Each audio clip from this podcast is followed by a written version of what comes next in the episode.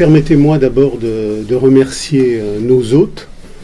Euh, je le fais avec euh, d'autant plus de sincérité et de soulignement qu'on n'est pas forcément sur la même trajectoire.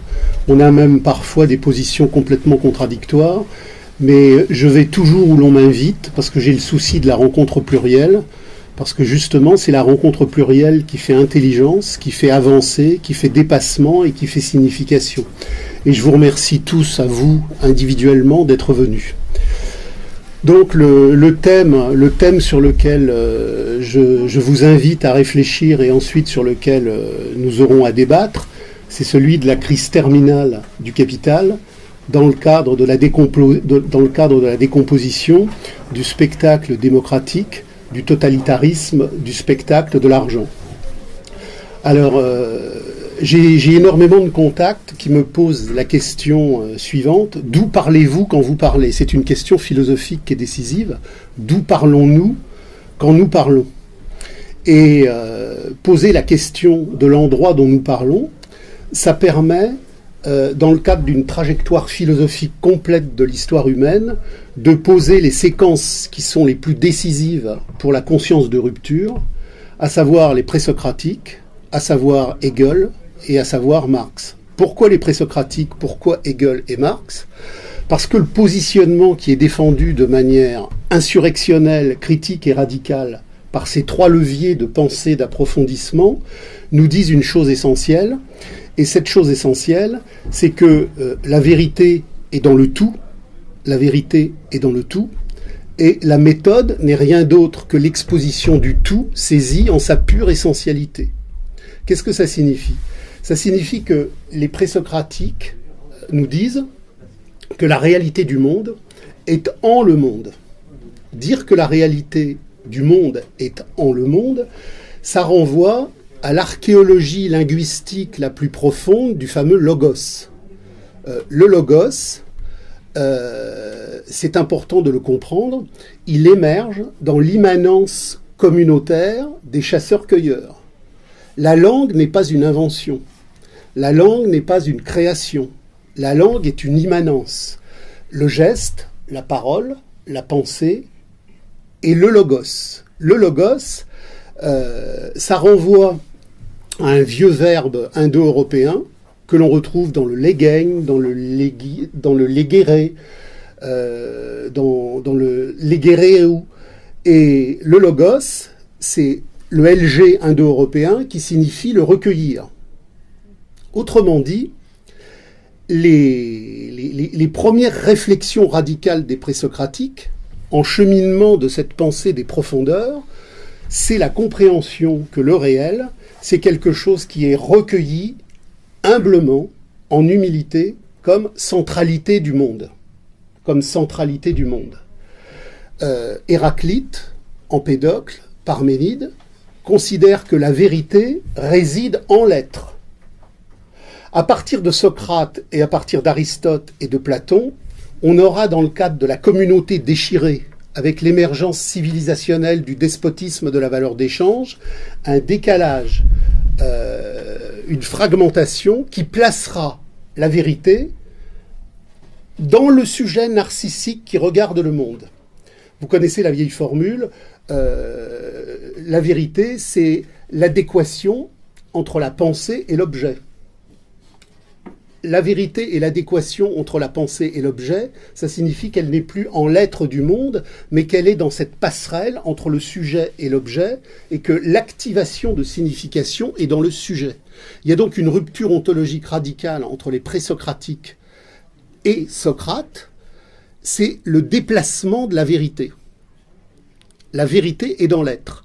Et de Socrate jusqu'à Kant, on aura une gigantesque symphonie adéquate au mouvement de la valeur d'échange qui placera la vérité dans toute une série de savoirs séparés, physique, chimie, mathématiques, poésie, politique, la, grande richesse parménidienne qui se résume à une seule phrase, la vérité est dans le tout de l'être, elle sera décomposée à l'infini dans toute une série de gesticulations intellectuelles qui construiront les savoirs fallacieux de la valeur d'échange en mouvement. C'est-à-dire que j'aurai des savoirs qui seront des savoirs adéquats à la dictature du quantum en mouvement pour rentabiliser l'espace sur des connaissances de pouvoir, de maîtrise et de despotisme. Et la, grande fracture hegelienne, qui sera un retour au présocratique, sera précisément un retour en, écrasant la monstruosité marchande du système kantien, ce sera un retour à la grande radicalité des présocratiques, puisque Hegel comprendra que tout ce qui est réel est rationnel et que tout ce qui est rationnel est réel dans l'automouvement immanent du monde. Donc, euh, à partir de Hegel, et ce n'est pas par hasard, nous avons une gigantesque fracture de perception parce que nous avons une gigantesque fracture historique. On ne peut pas comprendre le système de déconstruction hegelien de tous les savoirs aliénatoires qui ont précédé si on ne comprend pas que Hegel exprime les grands effets de la révolution capitaliste de 1789 qui a fait péter toutes les vieilles structures des anciens régimes précédents. Certes, la révolution capitaliste de 1789, elle est contenue dans toute la dynamique sociale et historique des vieilles sociétés d'anciens régimes, mais quand émerge la révolution capitaliste de 1789, tout explose. Tout explose en termes sociaux, en termes historiques, en termes de connaissances. Et Hegel peut faire le retour sur justement cette compréhension radicale du mouvement réel, tel que Héraclite, Parménide et Empédocle l'avaient positionné. Et alors on me dit des fois, mais pourquoi, pourquoi toujours Marx Pourquoi toujours Marx? Oui, Marx a tout dit. Et c'est ce que l'on va voir aujourd'hui. Pourquoi Marx a tout dit? Marx a tout dit parce que dans l'émergence radicale des luttes de classe, les plus extrémistes, il opère le renversement hegelien, mais il l'opère, et il le dit lui-même, non pas parce qu'il est un découvreur inventif, parce qu'il est un génial novateur, il l'épouse en tant que il exprime le mouvement réel radical des luttes de classe les plus offensives. Donc, euh, il n'y a rien de personnel qui soit important. Quand je dis toujours euh, dans les rencontres que je fais, je n'ai rien à dire. Cousin n'a rien à dire. Cousin n'a rien créé. Cousin n'a aucune invention spécifique. Quelqu'un qui vous dit j'ai trouvé, je pense, c'est un imposteur. Toute l'histoire radicale du vrai savoir est impersonnelle, elle est anonyme, elle est l'expression de ces luttes radicales qui, dans l'automouvement générique du néolithique jusqu'à Hegel et à Marx, a fait sauter toutes les barrières de l'imposture, a permis d'avoir cette position radicale euh, qui est définie par Marx dans toute son œuvre, le mouvement réel est ce qui fonde le savoir radical, et c'est effectivement le mouvement de la réalité, le mouvement de la réalité de l'être, en la vérité de son essence, qui fait la théorie de la radicalité. Donc, aucun cerveau ne crée l'intelligence du comprendre historique, c'est l'automouvement réel des luttes de classe. Et c'est l'automouvement réel des luttes de classe qui existe depuis les grandes fractures civilisationnelles qui ont vu les communautés de l'être être écrasées par les sociétés de l'avoir. Lorsque les communautés de l'être ont été écrasées par les sociétés de l'avoir, l'ordre de l'inhumanité s'est mis en mouvement, mais dans chaque tripe individuelle, dans chaque tripe de mouvement collectif, les êtres humains voulaient recomposer leur humanité. C'est-à-dire que l'histoire, l'histoire réelle, la vraie, pas celle qu'on nous enseigne comme domestication, comme génuflexion. L'histoire réelle, c'est un incendie permanent qui traverse tout le Moyen Âge, c'est un incendie permanent qui va jusqu'à la Fronde, c'est un incendie permanent qui va jusqu'à 1789. Les, les, les, les paysanneries européennes au son du tocsin n'ont pas cessé de mettre en mouvement l'incendie social de la rébellion universelle.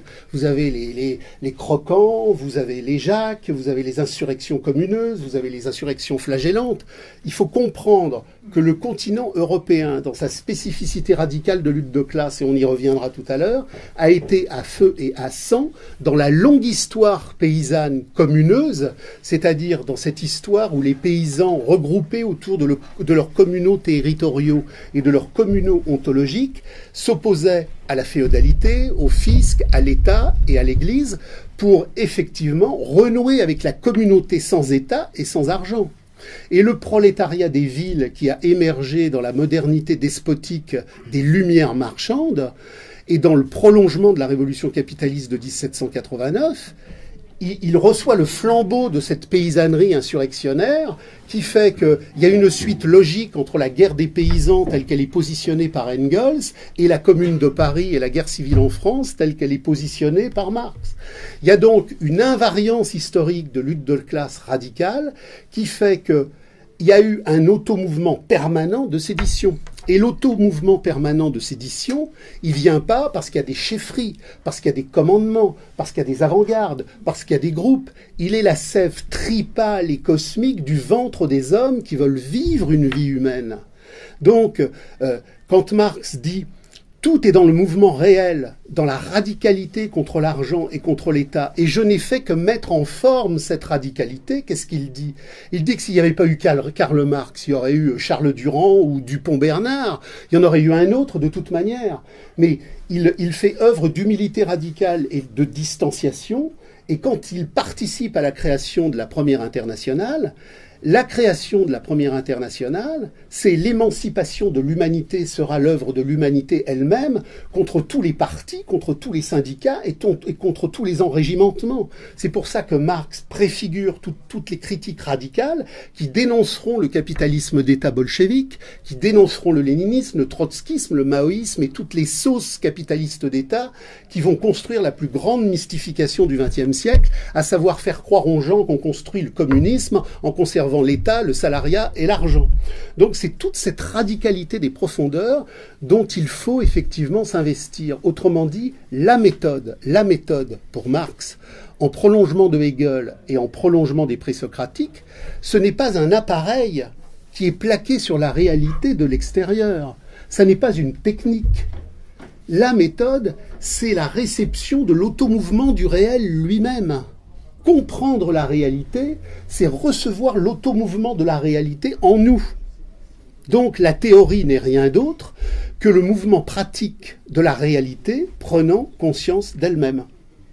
Donc ce, point-là est décisif pour comprendre en quoi, dans la première internationale, lorsque Marx fait émerger des fractions radicales qui, au moment où la deuxième internationale puis la troisième internationale se mettront en marche pour glorifier le capitalisme d'État, verront, surgir des groupes radicaux, euh, Rosa Luxembourg, Bordiga, Pankow, c'est-à-dire des groupes qui dénonceront le capitalisme d'État en anticipation. Euh, il y a peut-être parmi vous des gens qui viennent de mouvances droitistes traditionnelles. Charles Maurras euh, ne connaissait pas encore Lénine, que les groupes radicaux dénonçaient Lénine dans son césarisme capitalisme d'État. Rosa Luxembourg a dénoncé le capitalisme d'État bolchevique avant que les bolcheviques ne prennent le pouvoir en Russie. Il faut savoir que le marxisme est la plus grande imposture anti-Marx qui soit. Marx, à plusieurs reprises, a employé cette formule. Tout ce que je sais, c'est que moi, je ne suis pas marxiste. Ça n'est pas une boutade c'est quelque chose de radical et de profond qu'il faut comprendre. Marx était radicalement anti-marxiste parce que Marx avait compris que le marxisme était une symphonie idéologique mise en marche par le capital pour dédynamiter la radicalité qu'il y avait dans la production qu'il avait mis en mouvement. Donc toute l'œuvre de Marx est une œuvre anticapitaliste contre l'argent, contre le salariat, contre l'État, et contre tous les appareils qui veulent produire une nouvelle économie, une nouvelle politique, une nouvelle bourse, une nouvelle banque. Donc, ce problème de méthode est décisif, puisque vous voyez bien aujourd'hui qu'il y a toute une série de mouvements qui émergent et que tous ces mouvements émergent dans une structuration névrotique, narcissique, qui ne fait que reproduire le mouvement du capital. Vous avez des gens qui veulent des laboratoires constituants. Vous avez des gens qui veulent des ateliers de prédiction sociale. Vous avez toute une série de gens qui se, mettent à imaginer que la solution sociale, elle est alchimique et constructiviste. Il faut construire une alternative. Il faut construire une route. Il faut construire un chemin. Marx leur dit, mes pauvres vous ne faites que reproduire l'aliénation marchande. Il n'y a rien à construire. Il n'y a rien à produire comme investigation de chemin à faire suivre aux gens qui sont autour de nous. Ce qui est décisif, c'est l'auto-mouvement de la radicalité. Et chaque fois que dans l'histoire on a vu un mouvement radical, tous les groupes constitués étaient à des années-lumière à lui courir derrière. Quand en mai 68, vous avez eu cette grève générale de, de 10 millions de prolétaires en mouvement qui ne voulaient plus reprendre le travail, toutes les sectes avant-gardistes couraient derrière, des kilomètres derrière, ils n'arrivaient pas à rattraper la grève sauvage. Parce que la grève sauvage, elle est la spontanéité de la tripe, elle a la spontanéité de l'automouvement quand les conditions objectives font qu'il y a nécessité de ce renversement. Donc, euh, la méthode, le méta-odos, c'est-à-dire odos, c'est le chemin, méta, c'est la traversée. Le méta-odos du cheminement de la réalité. C'est l'automouvement du réel qui s'énonce et qui s'annonce dans le déterminisme de ces phases historiques nécessaires. Et il faut, il faut comprendre la, la grande trajectoire analytique qui est produite par Marx aussi bien dans les Grundrisse que dans le Capital. Euh, pour comprendre la crise terminale dans laquelle nous allons commencer à entrer, il faut comprendre ce qu'est le mode de production capitaliste dans la totalité de son arc historique. Le, mode de production capitaliste, nous dit Marx, a connu deux phases. Il a connu une phase de domination, formelle et il a connu une phase de domination réelle. Qu'est-ce que ça signifie? Ça veut dire que le capital, c'est une, c'est une dynamique de force productive de très très longue durée contradictoire dans le temps humain. La révolution, euh, toutes les sociétés ont connu des excédents commerciaux. Il y a de l'excédent commercial à Carthage, il y a de l'excédent commercial à Athènes. Euh, c'est pas parce qu'il y a de l'excédent commercial et qu'il y a une activité marchande qu'il y a du capitalisme. Le capitalisme, c'est quelque chose de bien plus, élaboré, de bien plus déployé. Le, le capitalisme, c'est pas simplement qu'il y a des excédents commerciaux, mais c'est que la totalité de la structuration sociale devient mercantile. Donc, ça s'est pas fait du jour au lendemain. Euh, pendant des millénaires, nous avons vécu des communautés, des communautés sans argent, sans État, sans police, sans religion, sans art, des communautés organiques où rien n'était séparé, où rien n'était clivé. Et c'est à partir de la révolution néolithique qu'a commencé à surgir ce qu'on appelle la société, c'est-à-dire le clivage, le scindé, l'argent, la monnaie, le travail, la religion, euh, la police, l'armée, euh, les juridictions, tout ce que vous voulez. Euh, la révolution capitaliste a lieu aux alentours du XIIIe siècle, dans l'émergence médiévale d'un temps nouveau qui va justement casser ce qui faisait la structuration féodale classique. Euh, on n'arrive pas du XIIIe siècle à la crise de Wall Street euh, en 2008, du jour au lendemain. Il y a un très long temps, il y a une maturation, il y a toute une maïotique historique du développement du temps long. Et Marx nous dit, le capital vit donc deux temporalités, il vit la temporalité de la domination formelle, tant qu'il n'est pas devenu lui-même en pleine plénitude accouchée de son authenticité fondamentale. La domination formelle, c'est un mode de production hétérogène où le capital est obligé de travailler en même temps qu'il tolère son antécédence. La domination formelle, ça n'est pas le capitalisme pur, c'est un capitalisme qui travaille dans les sociétés d'ancien régime et qui progressivement prend son ascension, les liquide et devient lui-même. Et dans cette temporalité-là, la domination réelle n'émerge qu'en 1914 avec la première boucherie impérialiste mondiale. Le, le cycle de la domination réelle, il est très simple. C'est crise, colonisation, expansion chaque fois que le capital rentre dans une crise, pour trouver un débouché, alors on va y revenir sur le problème de la baisse du taux de profit et de la saturation des marchés, mais chaque fois que le capital rentre dans une crise de la baisse du taux de profit et donc de la saturation des marchés qui en résulte, il est obligé d'ouvrir des marchés nouveaux. C'est ce qui se passe en domination formelle avec la colonisation. En 1914, le marché mondial capitaliste est réalisé et l'intégralité de la planète a été dirigée par le fétichisme de la marchandise. Il n'y a plus de territoire extérieur. C'est ce qui explique la structuration objective du déterminisme de la première boucherie mondiale. Le marché mondial ayant été définitivement bouclé, la grande crise des années 1910 ne peut avoir comme issue que le repartage militaire des marchés que les impérialismes montants se sont constitués. Donc la grande guerre de 14 euh, c'est effectivement la guerre autour de la saturation des marchés, c'est la machine, la machine-outil allemande contre la machine-outil anglaise, euh, c'est la guerre navale internationale, et c'est le chemin de fer allemand qui fait euh, Berlin, la Turquie, et c'est donc une nécessité de tout redéployer. Le cycle de la, de la domination réelle, ça n'est plus crise, colonisation, expansion, c'est crise, guerre, reconstruction. Et là, suite à la guerre de 14-18, on a une phase d'expansion qui découle du fait qu'on a détruit les forces productives excédentaires, mais dès les années 30, la crise redémarre et on est obligé de repartir sur, une autre, sur un autre conflit mondial, c'est-à-dire les forces productives excédentaires, humaines et matérielles, parce que nos corps, c'est que de la chair à travail, ça fait partie des forces productives excédentaires, ça doit effectivement être liquidé par le capital, tout comme les stocks.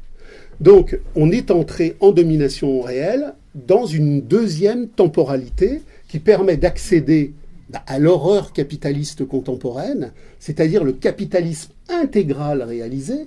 Marx a fait un travail extrêmement important sur le fétichisme de la marchandise, mais le fétichisme de la marchandise, c'est-à-dire la chosification ultime du sujet humain, elle n'est pas possible en domination formelle elle n'est possible qu'en domination réelle, lorsque le capital a totalement réalisé la dictature démocratique de la valeur d'échange. La PMA et la GPA, c'est pas possible en domination formelle.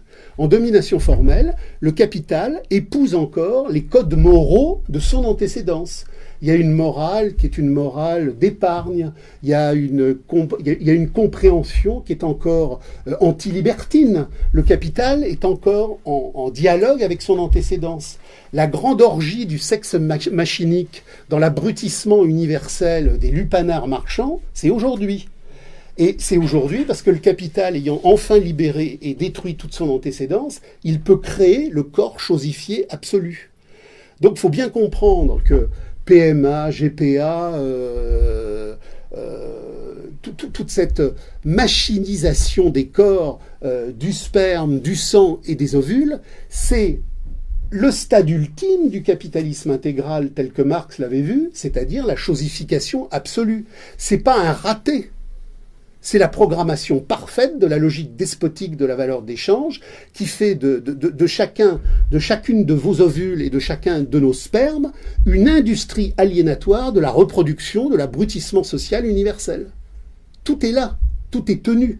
Et Marx, dans les manuscrits de 44, dans le Capital et dans les Grundrisse, l'avait prévu. Donc, alors, j'en viens à cette phrase, j'ai beaucoup de choses qui me disent, alors, Marx avait tout prévu? Ben oui, Marx avait tout prévu. Alors, pourquoi Marx avait tout prévu? Marx n'a pas tout prévu parce que c'était un démiurge fou ou un alchimiste forcené. Il a tout prévu parce qu'il est l'expression la plus radicale de ce qui surgit historiquement en 1844-1870, c'est-à-dire le projet communiste radical. Qu'est-ce qui se passe en Europe dans ces années 1840 où tout se dit Tout se dit?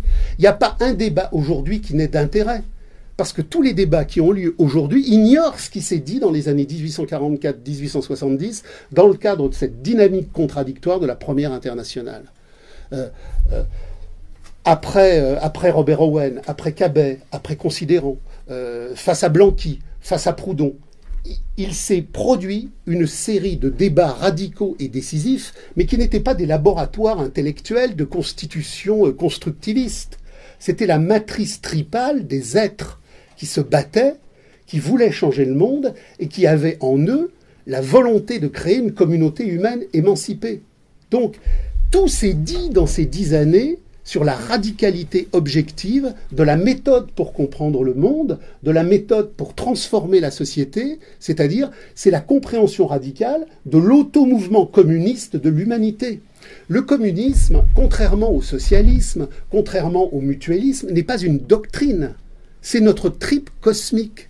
C'est la primordialité de notre sexe érotique, de notre volonté de jouissance, de notre épanouissement générique. La tradition primordiale des hommes debout contre la tradition des hommes couchés. C'est la compréhension communautaire et radicale que l'être humain, que l'être humain doit abolir l'argent, doit abolir l'État et doit abolir toutes les aliénations. Et ça, c'est pas sorti de la tête de Marx comme ça. Marx n'a fait que mettre en forme ce que toute une série de groupes spontanément, d'anonymes, des ouvriers typographes, des ouvriers charpentiers, des ouvriers métallurgistes, reprenant toutes les insurrections paysannes du Moyen Âge qui disaient nous voulons le royaume du Christ sur terre, à bas l'État, à bas l'argent. Ça existe depuis le néolithique. Depuis le néolithique, toute l'histoire a produit des ruptures, des fractures, des cassures, des émergences, des significations, des transmissions qui ont dit à bas l'État, à bas l'argent. Et Marx, dans, cette, ce gigantesque débat interne à la première internationale, est le penseur le plus radical, le penseur le plus extrémiste, parce qu'il est l'expression la plus extrémiste de ce qui va à la plus grande des radicalités. Et comme dans la première internationale, vous voyez les débats, chacun a sa recette. Euh, Blanqui a une recette. Proudhon a une recette. Chacun vient avec sa petite valise et dit bah, il faudrait faire ceci, il faudrait faire cela. C'est la pensée aliénatoire post-socratique. C'est la pensée aliénatoire qui, de Socrate à Kant, s'imagine que le réel est dans la tête de celui qui regarde le réel et qu'avec des compas, des équerres, des miroirs, il établit, il établit une méthode constructive. Marx, c'est pas ça. Il dit abat toutes les méthodes constructives, abat toutes les impostures organisationnelles, vive l'automouvement radical, et l'automouvement radical qui produit la communauté humaine, c'est pas une construction, c'est la rage de vivre que chacun d'entre vous a.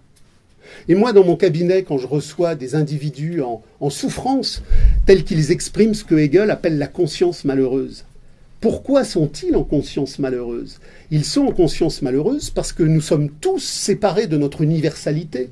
Nous sommes tous des êtres de déchirure. Nous sommes déchirés en nous-mêmes, nous sommes déchirés dans notre relation à l'humanité, nous sommes déchirés dans notre relation au couple, nous sommes déchirés dans notre relation à la nature, nous sommes déchirés dans notre relation à l'universalité. L'homme est souffrance parce qu'il est déchiré en l'universalité du monde. Et ça, c'est pas une invention, c'est pas Marx qui un jour a produit une équation. Il a simplement réceptionné ce mouvement réel et il a été, parce qu'il avait été pénétré de la dialectique hegelienne, celui qui a pu aller le plus loin dans le comprendre que la vérité s'inscrit toujours en négatif des apparences. Donc ça, c'est décisif. Donc effectivement, je, je répète toujours, je n'ai rien à dire. Je n'ai rien à dire. J'ai parcouru toute une série de groupes radicaux qui, à la suite de Marx, à la suite de Rosa Luxembourg, à la suite de Bordiga, ont toujours considéré que toute novation est une imposture, que toute création personnelle est un venin narcissique anti-radical, que ce qui est important, c'est l'automouvement impersonnel, anti-narcissique, radical, qui sait que tout est dans le monde, que tout est dans le ventre, que tout est dans le désir des êtres, mais jamais dans les appareils, que tous les appareils sont contre-révolutionnaires par essence. Alors, à partir de là, comprendre la problématique de la crise. Alors je vais faire très simple parce que bon, Marx, Marx a mis 15 ans à, parvenir au livre 3 du Capital sur, la, baisse du taux de profit. Donc je vais faire très simple parce qu'on n'a pas 15 ans. Donc on a, une heure. Donc ce qu'il ce qu'il faut comprendre, c'est que le travail est des possessions. Dans les communautés traditionnelles, il n'y a pas de travail. Les hommes produisent le reproduire de leurs nécessités.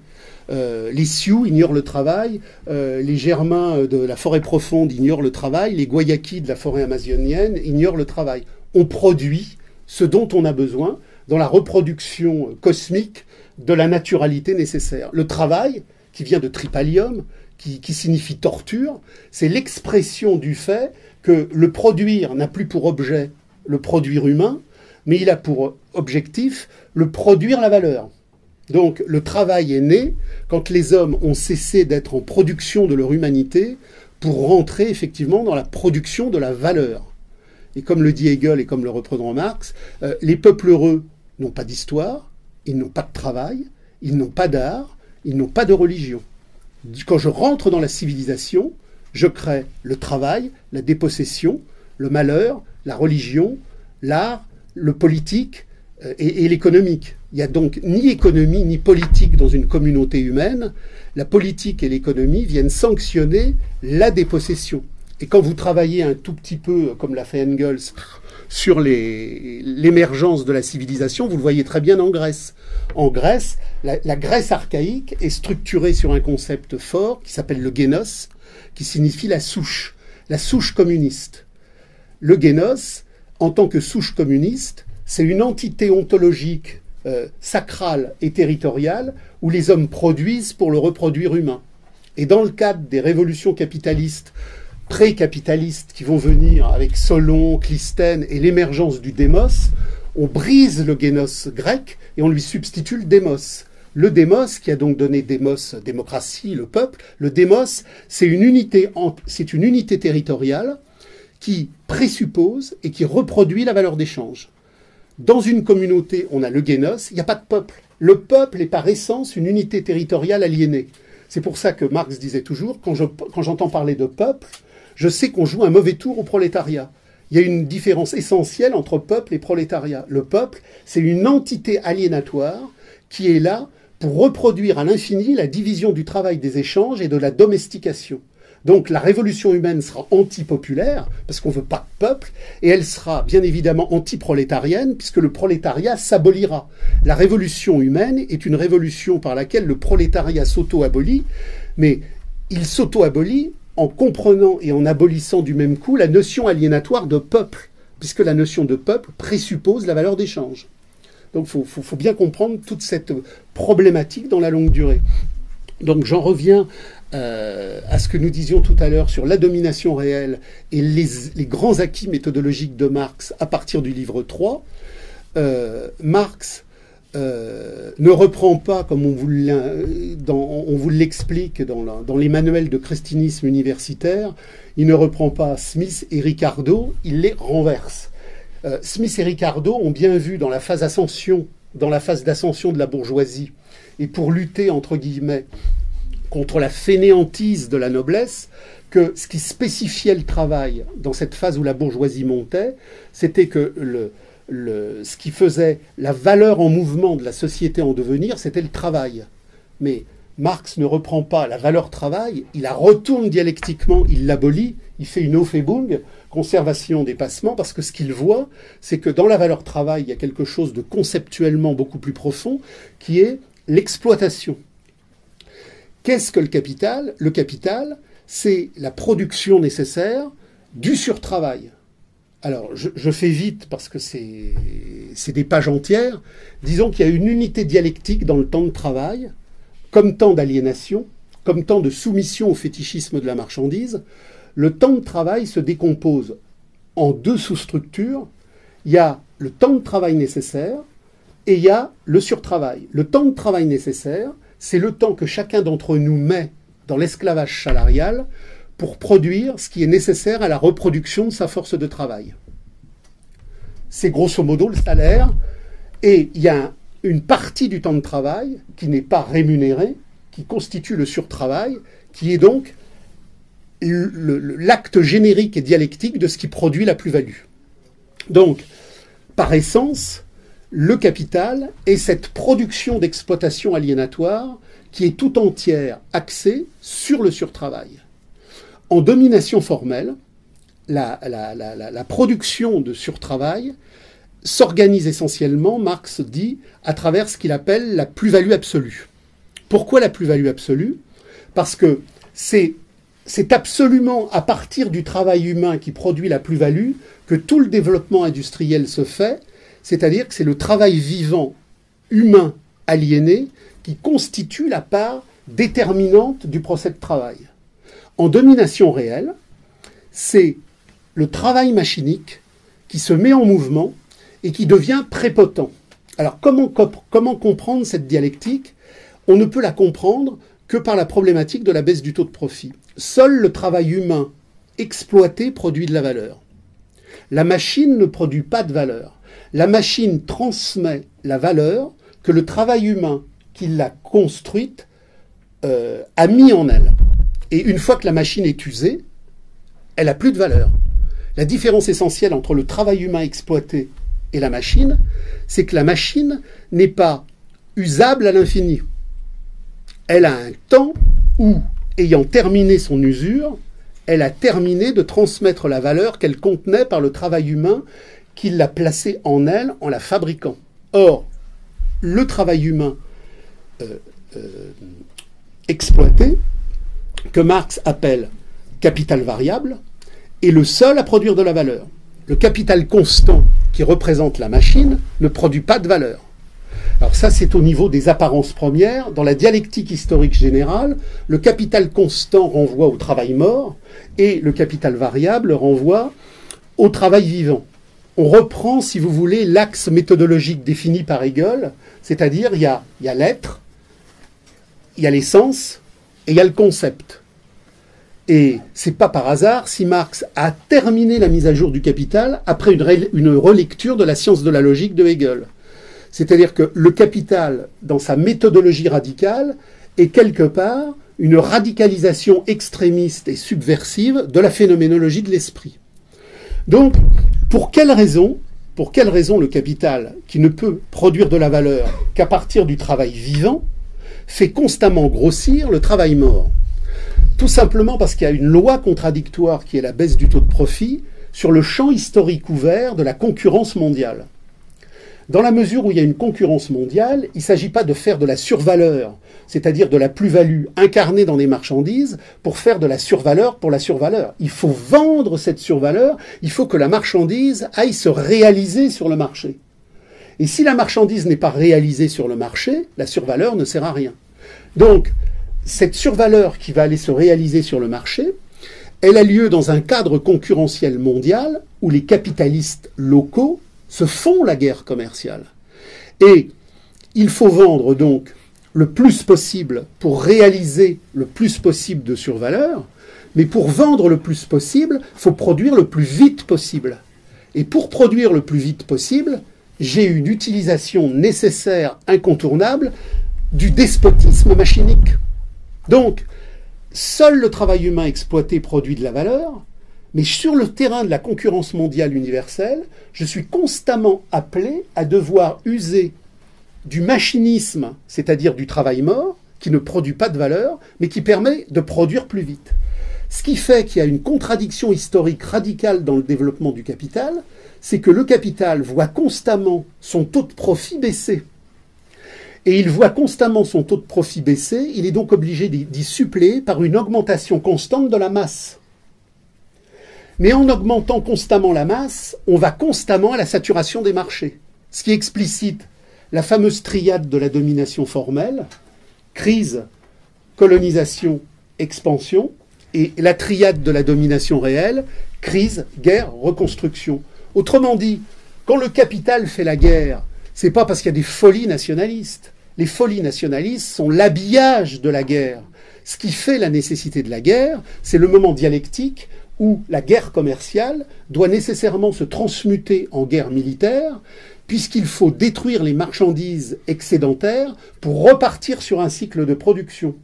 Et ce que montre Marx, c'est que cette composition organique positionne un devenir dialectique incoercible qui met en mouvement la nécessité de l'invalidation révolutionnaire du capital. La composition organique, c'est le rapport entre travail vivant et travail mort. Et en domination réelle, en domination réelle, j'ai une inversion dialectique à partir de la guerre de 14, alors qu'en domination formelle, j'avais une prévalence de la plus-value absolue sur la plus-value relative, puisque j'avais une prévalence du travail vivant sur le travail mort. En domination réelle, à partir de 14, j'ai une prévalence inversée, puisque c'est le travail mort qui se met à dominer le travail vivant, et c'est la plus-value relative qui se met à dominer la plus-value absolue. Et donc, le capital entre en décadence à partir de 1914 parce qu'il devient foncièrement autodestructif. Avant 14, le capital détruisait des modes de production antérieurs, des vestiges de son antécédence. Il était donc hétérodestructif et progressif dans la dialectique aliénatoire du marché mondial. À partir de 1914, puisque la boucle du marché mondial a été bouclée, chaque fois que le capital met en mouvement une crise commerciale qui nécessite une guerre militaire pour repartager les marchés, il est, il est autodestructif. C'est le capital qui s'autodétruit parce qu'il y a le capital total, mais il y a les capitaux, il y a les capitaux parcellaires. Donc le capital est condamné maintenant à constamment s'autodétruire. Alors, ce qui est décisif, c'est la compréhension dialectique de ce que Marx appelle le progrès, le procès de caducité du capital. Le capital est cette contradiction dialectique permanente, valorisation, dévalorisation. Chaque fois qu'il se valorise, il se dévalorise. Le capital est une contradiction en procès. Ça ne l'empêche pas de se développer, mais ça le mène à se développer sur un chemin où, à un moment donné, il va nécessairement rentrer dans le cadre dialectique de son auto-invalidation. Parce qu'à un moment donné, la prépotence du travail machinique sur le travail vivant va être telle que la valorisation ne va plus pouvoir valoriser le mouvement de sa propre valorisation. Vous avez des tas de gens qui sont euh, de, très bons romanciers futuristes. Ils imaginent une, humanité capitalisée avec que des robots. Tout, ça est merveilleux, mais c'est radicalement contradictoire à la logique du capital, parce que le capital ne peut pas vivre avec des robots. Le robot transmet la valeur que les hommes aliénés en le produisant ont mis en lui. Et une fois que le robot est usé, qu'est-ce qui est usé? C'est la quantité de valeur humaine congelée, cristallisée en lui. C'est-à-dire que même la machine est du travail humain. Elle est du travail humain cristallisé, mais elle est du travail humain. Donc, l'essence du processus de valorisation capitaliste, c'est le travail humain exploité. Et plus il y a de machines pour gagner du temps et pour vendre plus vite, plus le capital se dévalorise. Et donc, chaque crise est un moment supérieur dans l'essor contradictoire de l'explosion, valorisation, dévalorisation. Vous avez toute une série de groupes partitistes, substitutistes, organisationnels, qui veulent absolument organiser l'humanité pour aller vers le chemin révolutionnaire. Parce que l'humanité ne peut pas y aller toute seule. Il faut éduquer les gens. Marx répond que c'est effectivement totalement absurde et il, il, le positionne dans cette dialectique domination formelle, domination réelle. La commune de Paris en 1871 n'a pas échoué parce qu'elle était mal organisée. Et elle aurait pu réussir s'il y avait une organisation qui Non, la Commune de Paris, nous sommes en domination formelle. Le capital est en plein essor. Même si la Commune de Paris avait des techniques militaires spécifiques, avait tenu trois jours de plus, elle était condamnée à mourir parce qu'on est, dans est dans la phase de domination formelle, c'est-à-dire dans la phase d'essor du capital. Donc, le mouvement de développement du capital va nécessairement digérer toutes les insurrections qui ont lieu. Maintenant, j'en arrive à la domination réelle. La domination réelle, c'est pareil. La domination réelle, elle a deux phases. Elle a une phase inférieure et elle a une phase supérieure. La phase inférieure, c'est le moment où le capitalisme intégral est réalisé, mais pas intégralement réalisé dans son intégralité. C'est toute la période qui va de 14 à 73. Et pourquoi de, 60, pourquoi de 14 à 73 parce que Marx, qui a fait un travail gigantesque sur le capital fictif, sur le capital industriel et sur le capital financier, a prévu les accords de Bretton Woods, les accords de la Jamaïque, la crise de l'étalon dollar, la crise de l'étalon or. Il n'était pas là, mais dans une anticipation radicale, puisqu'il avait compris la matrice, il a compris qu'à un moment donné, on rentrerait dans la domination réelle supérieure quand il n'y aurait plus d'étalon monétaire or parce que justement, dans cette crise généralisée, il y allait y avoir une dématérialisation universelle de la monnaie. Pourquoi une dématérialisation universelle de la monnaie? Le capital ne peut pas se réaliser parce qu'il bute sur des marchés saturés. Donc qu'est-ce qu'il fait? Il met en marche des politiques gigantesques de crédit chimérique par lesquelles il anticipe une vente qui n'est pas possible et qui n'aura jamais lieu. Mais donc on a des masses monétaires gigantesques qui sont en surproduction et qui viennent s'ajouter à la surproduction marchande elle-même. Tout ça est dans le livre 3 du Capital. La crise de 2008, elle est dans le livre 3 du Capital. Ce qu'il faut bien comprendre, c'est que Marx a fait un travail d'anticipation radical. Il n'a pas écrit sur le capitalisme du XVIIIe siècle et du XIXe siècle, même s'il en parlait. Marx nous parle du capitalisme du XXIe siècle et de sa crise terminale. Donc qu'est-ce que la crise terminale? La crise terminale, c'est précisément le moment où cette dialectique valorisation-dévalorisation atteint son point culminant, parce que le poids du travail machinique est tel que la création de la survaleur devient impossible. Et pourquoi la crise, crise est terminale? Parce que Marx dit, c'est le moment où le capital n'est lui-même son auto-présupposition. Le capital a pour auto-présupposition cette dialectique valorisation-dévalorisation, travail vivant, travail mort, qui est une contradiction explosive en procès, qui tient pendant toute la domination formelle, qui tient pendant toute une période de domination réelle, mais qui, à un moment donné, produit l'auto-renversement, c'est-à-dire le procès de sénescence absolue du capital.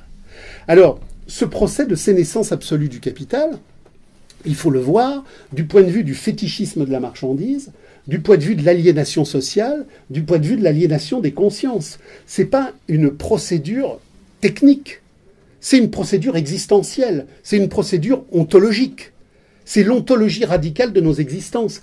Pourquoi, pourquoi tous les groupes de l'ultra-gauche à l'ultra-droite, qui ont le fantasme narcissique de la représentation organisationnelle, n'ont jamais compris ce qu'est une révolution?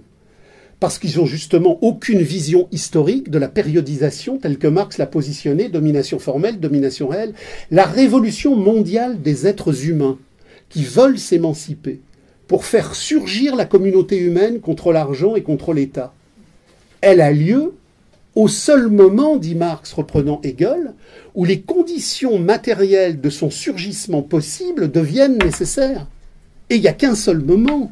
C'est le moment où le capital est dans sa crise terminale, le processus d'auto-effondrement. Et tant qu'on n'a pas atteint ce point-là, même si on est en domination réelle, on ne peut pas y arriver. En mai 68, il y avait 10 millions de grévistes. En Italie, c'était à feu et à sang. Il a fallu que l'État italien mette en marche la stratégie de la tension avec le terrorisme d'État généralisé pour casser les grèves sauvages. Mais les 10 millions de grévistes en 68 étaient, d'une manière ou d'une autre, quelle que soit la sève et la vigueur de leur radicalité, condamnés à l'échec. Pourquoi condamnés à l'échec? Parce qu'en 68, on était au moment, au moment où la domination réelle supérieure commençait tout juste à se mettre en mouvement et le capital avait des champs d'expansion encore considérables. Pour que la crise radicale émerge, il faut que le capital soit au bout du cycle historique de ce qui le possibilise. Et Marx dit, la révolution sociale est le moment où l'humanité possibilise sa radicalité parce que le capital réalise son impossibilisation. Donc tout ça est lié de manière déterministe. La révolution, c'est pas un conte de fées, c'est une compréhension historique, radicale, méthodologique et déterministe qui fait qu'il y a un moment, un moment dans l'histoire humaine où ce qui n'était pas possible auparavant devient enfin possible parce qu'il y a une matrice objective, une matérialité des profondeurs qui enfin surgit la, conscience aliénée du fétichisme de la marchandise, qui fait qu'on est enfermé dans l'inversion. Manuscrit de 44, Phénoménologie de l'esprit, euh, Grundrisse, tout est inversé. Nous vivons dans l'indistinction, dans l'inversion, dans le renversement, dans le déchiré, dans la mystification. Tout ça ne se renverse pas parce qu'il y a des moines soldats de la révolution sociale qui vont distribuer des millions de tracts, qui organisent les gens en cellules d'entreprise, puis en cellules de quartier. Tout ça se renverse parce que la conscience fausse qui permet l'aliénation du monde perd sa base matérielle. Et c'est parce que la base matérielle de la conscience fausse se dématérialise que peut surgir la conscience radicale du vrai radical. Donc c'est là, où, à la suite de Marx, à la suite de Rosa Luxembourg, à la suite de Bordiga, à la suite de Pankow, à travers toute une série de groupes radicaux qui ont fait surgir la conscience radicale la plus pointue, la plus méticuleuse, il faut comprendre le slogan à bas les avant-gardes, à bas les partis, à bas les syndicats, à bas les chefferies, à bas les hiérarchies, à bas les commandements. C'est l'automouvement de l'humanité consciente qui se réappropriera son essence à un moment donné parce que les bases radicales de ce qui fait obstacle se seront mises elles-mêmes en mouvement d'auto-effondrement. Et, si vous voulez, tous les groupes qui ont voulu à un moment donné s'imaginer qu'il fallait organiser sont des groupes empiristes, subjectivistes, qui ne comprennent strictement rien à ce qu'est la crise du capital. La crise du capital, c'est pas un problème euh, de mauvaise circulation des produits. C'est pas un déséquilibre entre l'achat et la vente. C'est pas quelque chose qu'on peut rééquilibrer par une gestion différente. La crise du capital, elle est intrinsèque à sa matrice objective, c'est la crise de la baisse du taux de profit. Et elle est dans la production de la production. Elle n'est même pas dans la production en tant que production matérielle. Elle est dans l'ontologie profonde de ce qui fait l'homme faux de la société capitaliste.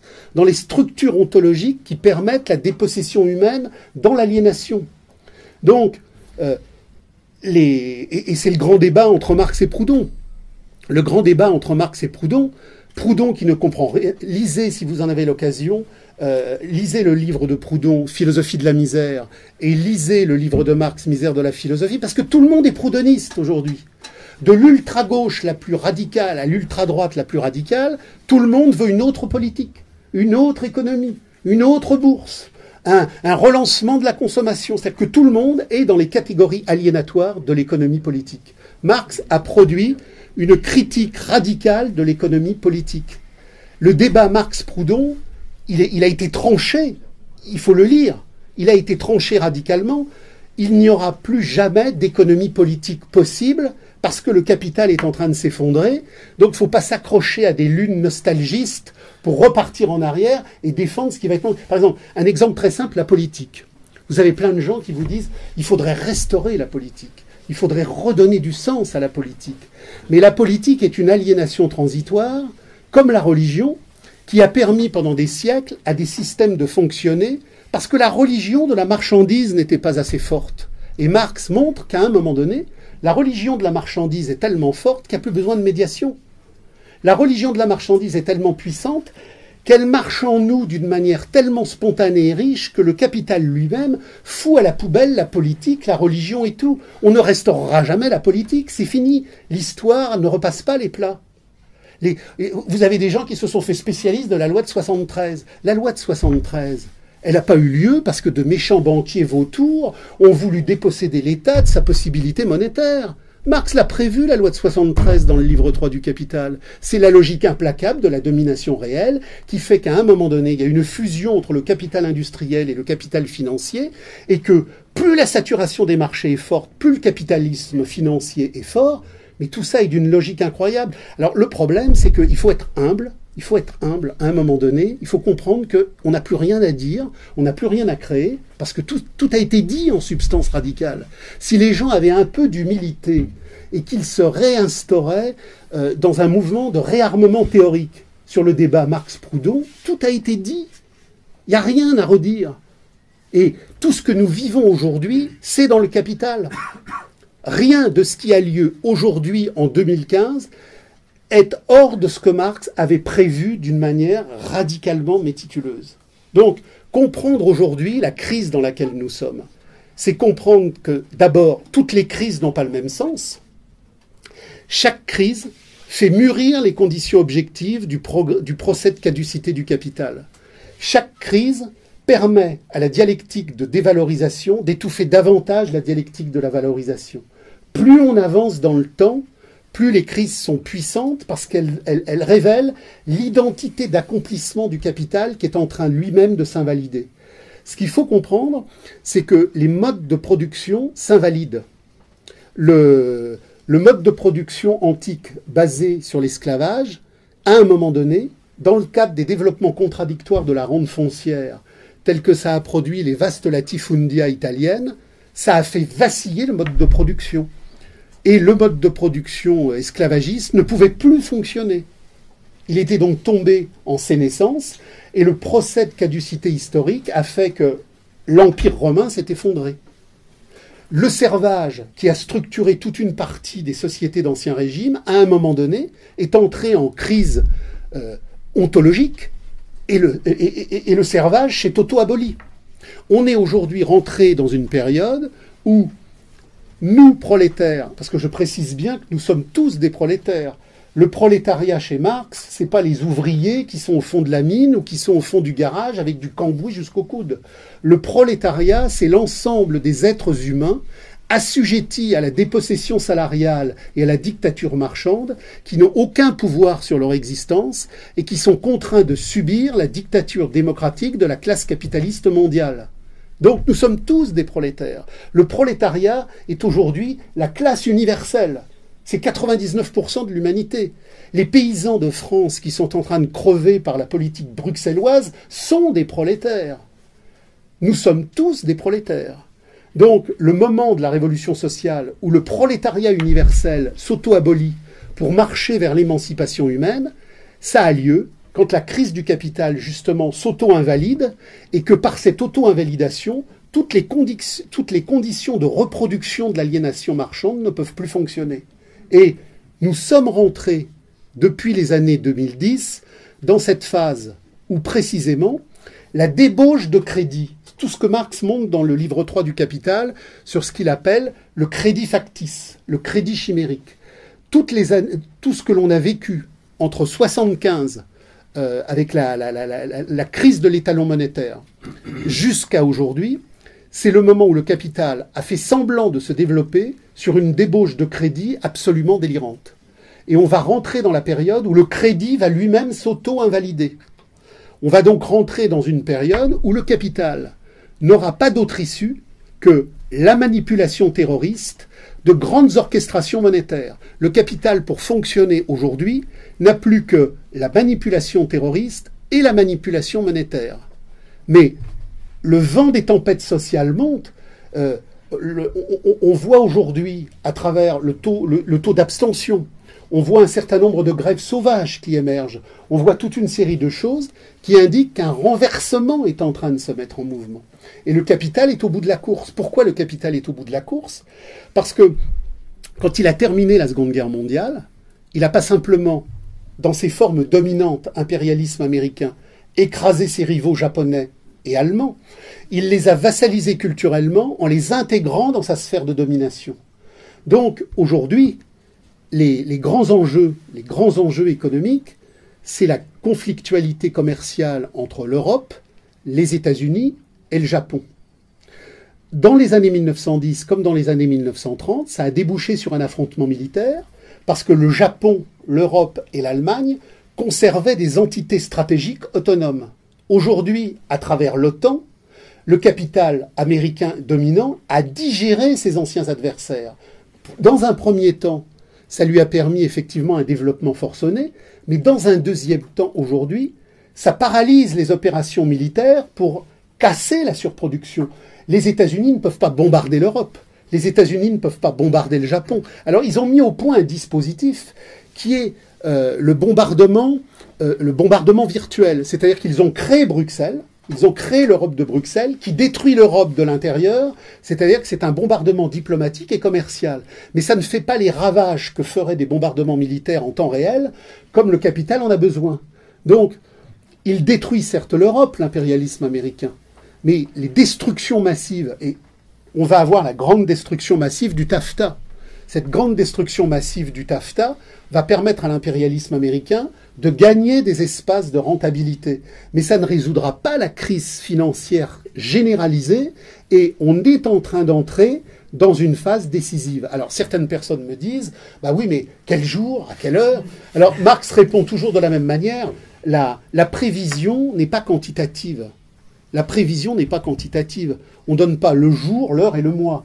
La prévision, elle est dialectique et elle est qualitative, c'est-à-dire qu'elle permet de percevoir les situations générales. Ce que l'on peut dire, c'est que à partir de maintenant, on va rentrer effectivement, et on le voit déjà à travers. Vous avez des tas de gens qui, n'ont pas l'analyse et qui n'ont pas le parcours euh, d'aller de, retourner sur Marx. Alors vous avez des gens qui vous disent Oh, la Russie se développe, oh, la Chine se développe. Mais, tout ça est totalement factice. Ce qu'il faut bien comprendre, c'est que 50 années de capitalisme d'État bolchevique, léniniste, maoïste ont fait de la Russie et de, la Chine des pays capitalistes sous-développés. La, la grande peur américaine, c'est pas le capitalisme soviétique de Poutine d'aujourd'hui. La grande peur américaine, c'est, je le redis souvent, c'est le traité de Rapallo. Certains d'entre vous connaissent peut-être le traité de Rapallo. C'était un traité dans les années 20 entre l'Allemagne de Weimar et la Russie soviétique. Euh, la Russie a toujours été un, secteur archaïque du capitalisme, même dans sa phase tsariste. Et dans les années 20, le traité de Rapallo avait vu la Russie arriérée passer des traités commerciaux et militaires avec l'Allemagne extrêmement développée industriellement. Et ça, c'était la grande frousse de l'Amérique, parce que l'Amérique se disait, entre ces vastes espaces arriérés et l'industrie allemande, il peut se passer quelque chose de terrible. Et d'ailleurs, euh, la Reichswehr, qui est l'ancêtre de la Wehrmacht, a été construite en Russie soviétique. Vous savez que dans le cadre du traité de Versailles, les Allemands n'avaient pas le droit d'avoir du matériel de char, du matériel d'aviation. Ils ont construit tous leurs prototypes en Russie soviétique dans les années 20 et dans les années 30. Donc aujourd'hui, il faut bien euh, faire la différence dans le cadre du fétichisme spectaculaire de l'apparence. Poutine ne fait absolument pas peur à l'Amérique. Ce qui fait peur à l'Amérique, c'est si les Européens allaient investir dans cette Russie arriérée pour produire un bloc euro-asiatique technologiquement offensif. Donc la crise ukrainienne, la crise syrienne, l'objectif c'est pas Poutine, l'objectif c'est la vassalisation toujours plus poursuivie des provinces européennes. Parce que l'Amérique, dans le cadre de cette guerre commerciale entre capitalistes, n'a qu'un adversaire profond, c'est l'Europe. L'Amérique doit détruire l'Europe. Je, le répète, je, l'ai répété à plusieurs reprises. Euh, l'amiral Sanguinetti, qui travaillait à l'OTAN dans les années 70-80, rapportait dans un bouquin qui doit s'appeler Vertige qu'un un, des, un des pontes de l'armée américaine lui avait dit de toute façon, économiquement, nous n'avons qu'un adversaire, c'est vous. Il faudrait que nous puissions vous détruire.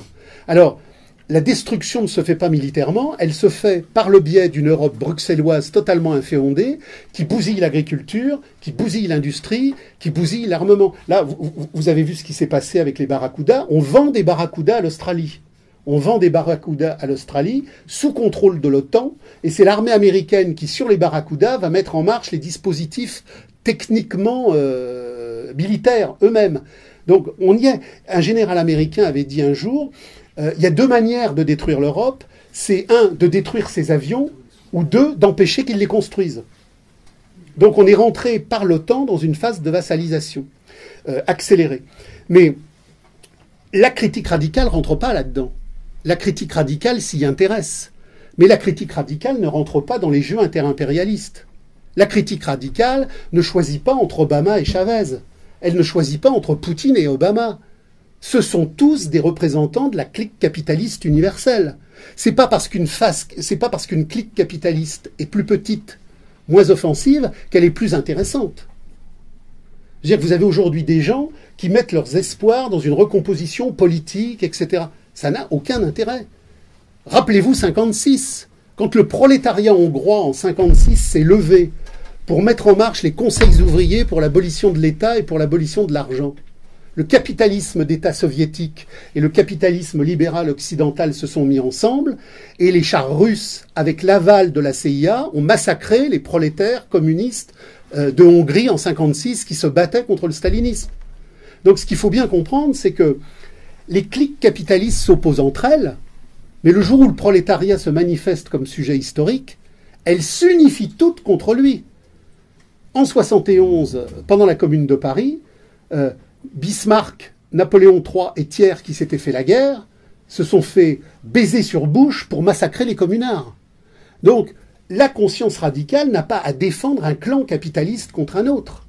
Les groupes radicaux dans les années 30 disaient ni fascisme ni antifascisme. Le groupe Bilan, qui était un des groupes les plus radicaux de l'époque, appelait les prolétaires à la fraternisation contre tous les camps militaires de la Seconde Guerre mondiale. En 1914, euh, vous aviez euh, vous aviez toute la clique Action française et toute la clique anarchiste de la CGT qui appelait les prolétaires euh, à l'embrigadement contre le barbare allemand. Gustave Hervé disait Ah bah la guerre. Et en 14, il a, a reconverti son journal en La victoire. C'est-à-dire que tout le monde a appelé, tout le monde a appelé en 1914 de à, à la social-démocratie la plus radicale, les prolétaires, à aller à la grande boucherie. Et alors aujourd'hui, vous voyez des groupes traditionnels qui se disent, 50 ans après, quelle horreur cette guerre civile européenne. Mais sauf qu'à l'époque, ceux qui dénonçaient cette guerre civile européenne, c'étaient les tout petits groupes radicaux qui, à la suite de Marx, dénonçaient déjà le capitalisme d'État soviétique, dénonçaient la social-démocratie et tous les camps du capital. Donc, la, la crise terminale du capital, c'est le moment où le capital va s'auto-invalider dans, dans sa substance universelle, et c'est le moment où il faut faire ce qu'il convient de faire. Parce que j'ai des gens qui me disent, mais alors, que faut-il faire? Ah oui, il y a plein de choses à faire. Mais surtout pas construire des appareils politiques de contrôle, des appareils économiques de contrôle, pour asservir à la masse qui ne veut plus être masse. Soyons des jalons de conscience. Et être un jalon de conscience, c'est rappeler l'histoire universelle du prolétariat ouvrier, du prolétariat paysan, dans la longue histoire de toutes les luttes communeuses, contre toutes les fractions du capital, contre tous les partis, contre tous les États, contre tous les syndicats. J'ai souvent cette formule, parce que bon, j'ai une certaine expérience par rapport, par exemple, à la Palestine. Je dis, en Palestine, la radicalité n'a qu'une solution. C'est la solution à zéro État partout la solution à zéro État. Tout État est pourriture. Tout État est flic, police, domestication, génuflexion, écrasement. Donc toutes ces solutions radicales, il faut les comprendre, il faut faire un travail d'armement théorique, il faut faire un travail d'armement pratique, et il faut surtout avoir l'humilité intelligente de se dire que même si on a un très gros cerveau, c'est pas nous en 2016 qui allons réinventer le monde toutes les problématiques que nous rencontrons aujourd'hui, elles ont été vécues, elles ont été assumées par des groupes radicaux et par des expériences historiques très larges depuis des siècles et des siècles. Entre les, communards de 1871, euh, les communaux de 1350, euh, euh, les, les, prolétaires de 68 qui sifflaient Ségui et qui ne voulaient pas reprendre le travail. Il y a une trajectoire historique, il y a une invariance méthodologique l'émancipation du prolétariat sera l'œuvre du prolétariat lui-même contre toutes les structures d'embrigadement qui veulent lui dire ce qu'il doit faire. Voilà, je, m'arrête parce que j'ai dépassé un peu le temps, et puis bah, que nous en parlions.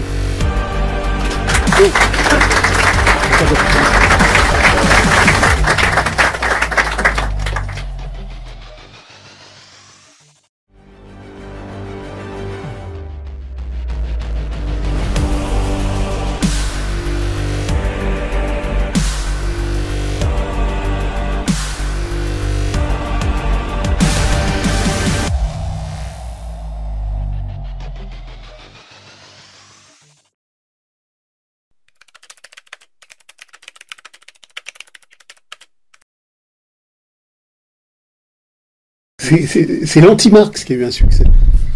Parce que Marx dit quelque chose, Marx dit quelque chose de très fort qui sera repris par Debord.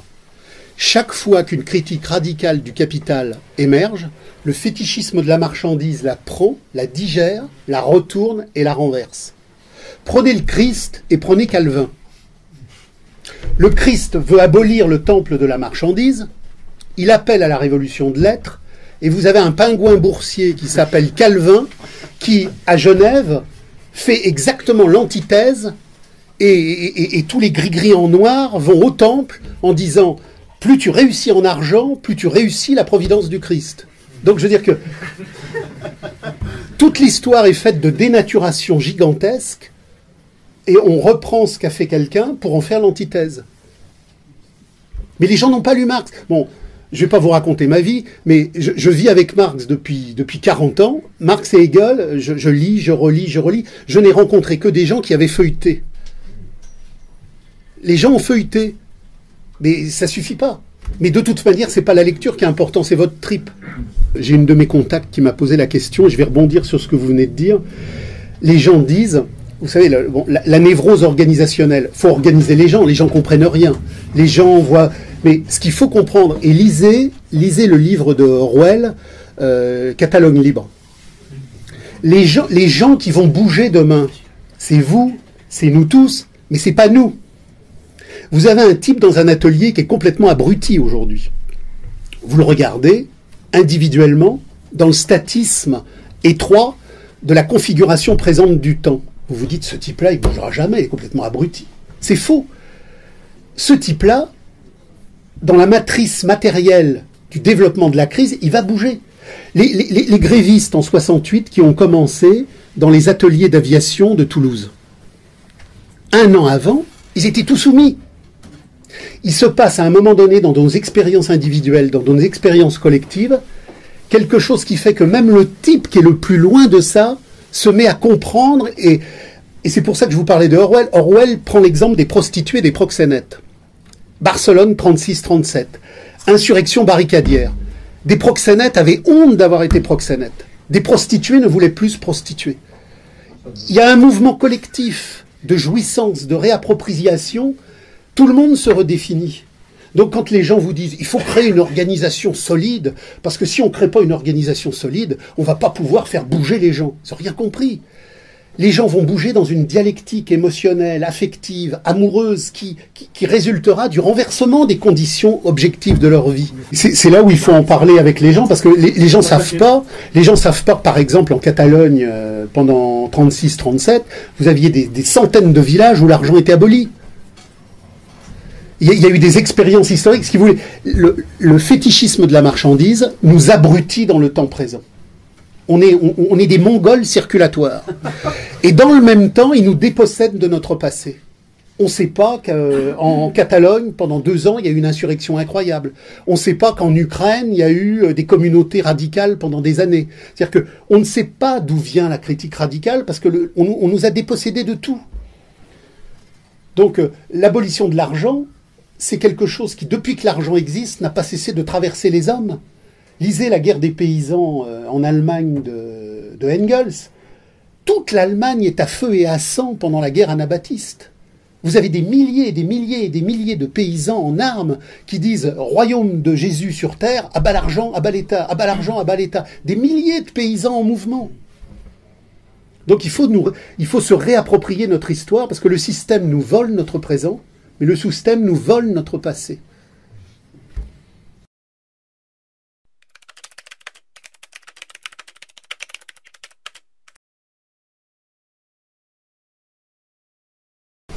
Alors l'histoire, alors l'histoire l'a fait naître à plusieurs reprises. Elle a, elle a appelé ça des conseils ouvriers. Euh, les conseils ouvriers, c'est dans les entreprises, dans les quartiers, à un moment donné, l'humanité en mouvement qui s'auto-organise et l'humanité qui s'auto-organise, mais pas dans le système. Elle s'auto-organise contre le système, c'est-à-dire que Marx a bien précisé, et en reflet des luttes de classe, qu'il y a une période de transition, mais une période de transition qui n'est pas dans le système. Il y a une période de transition qui n'est pas le communisme euh, achevé, c'est-à-dire la communauté humaine de l'abondance. Mais il y, a une période de il y a une période de transition, mais qui abolit déjà les catégories aliénatoires de l'argent, du capital. Par exemple, contre Proudhon et les bons de travail. Vous avez des tas de gens qui imaginent que s'il n'y a pas de monnaie et des bons de travail, c'est pas de la monnaie. Mais si, les bons de travail, c'est de l'argent. On abolit les bons de travail parce que les bons de travail, c'est une autre forme de la monnaie. Et cette, phase de transition, elle va être considérable, parce que c'est cette phase qui abolit la division du travail entre ville et campagne. Il va falloir raser ces énormes mégapoles de pourriture. Il va falloir pendant des, années et des années débétonner la terre, détruire la défense. Il va falloir, il, va y avoir une, ardeur de nécessité pour recomposer l'humus de vie. Donc il, y aura des conseils ouvriers fédérés, organisés, qui répartiront les productions.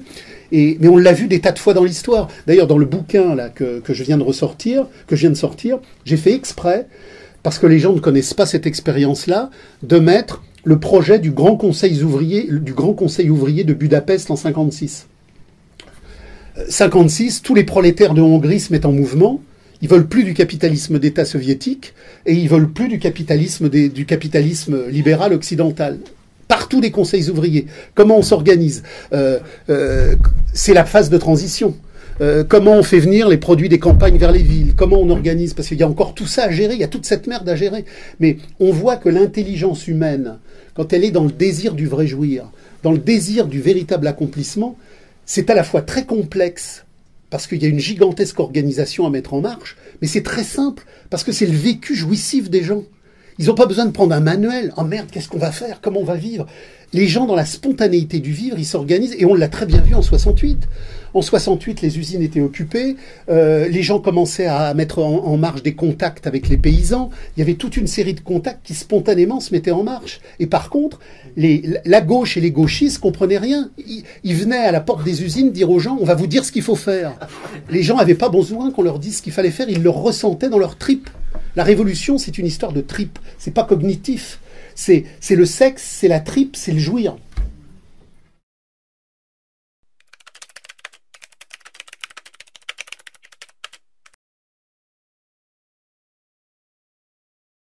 Alors, c'est très bien parce que j'ai toute une série d'obsédés sur euh, la spéculation et l'usure.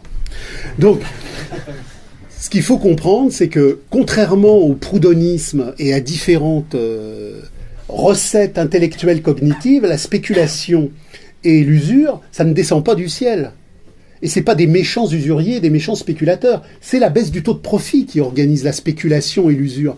Donc, le problème, c'est que ce qu'il faut que les gens comprennent, c'est que l'argent, l'argent n'est pas un outil.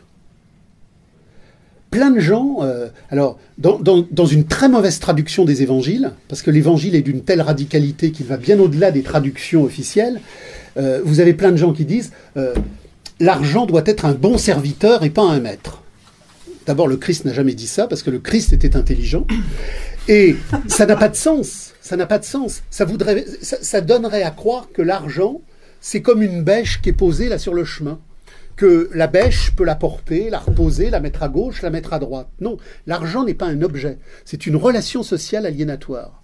C'est-à-dire que l'argent, avant d'être un étalon pour les monnaies, et avant d'être un étalon pour les échanges, est d'abord un processus de fétichisation aliénatoire par lequel la vie est confisquée par un échange qui nous emporte au-delà de nos vies. Donc, il n'y a pas d'argent maîtrisable. De l'ultra-gauche à l'ultra-droite, toutes les coteries domesticatoires de la politique veulent contrôler l'argent. Mais c'est la pire des impostures, l'argent ne se contrôle pas, c'est lui qui nous contrôle. Donc le béaba de la méthode radicale, c'est comprendre que si on n'abolit pas l'argent, on n'abolit aucune des métastases financières et spéculatives qui, qui en résultent. Donc le spéculatif dont vous parlez, c'est effectivement la marchandise en mouvement de dématérialisation. Mais le mouvement de dématérialisation qui crée la spéculation, c'est ce que Marx montre très bien dans le livre 3, c'est encore la marchandise en procès. La marchandise en dématérialisation, c'est la marchandise en procès qui circule dans la phase supérieure de la crise catastrophique du capital.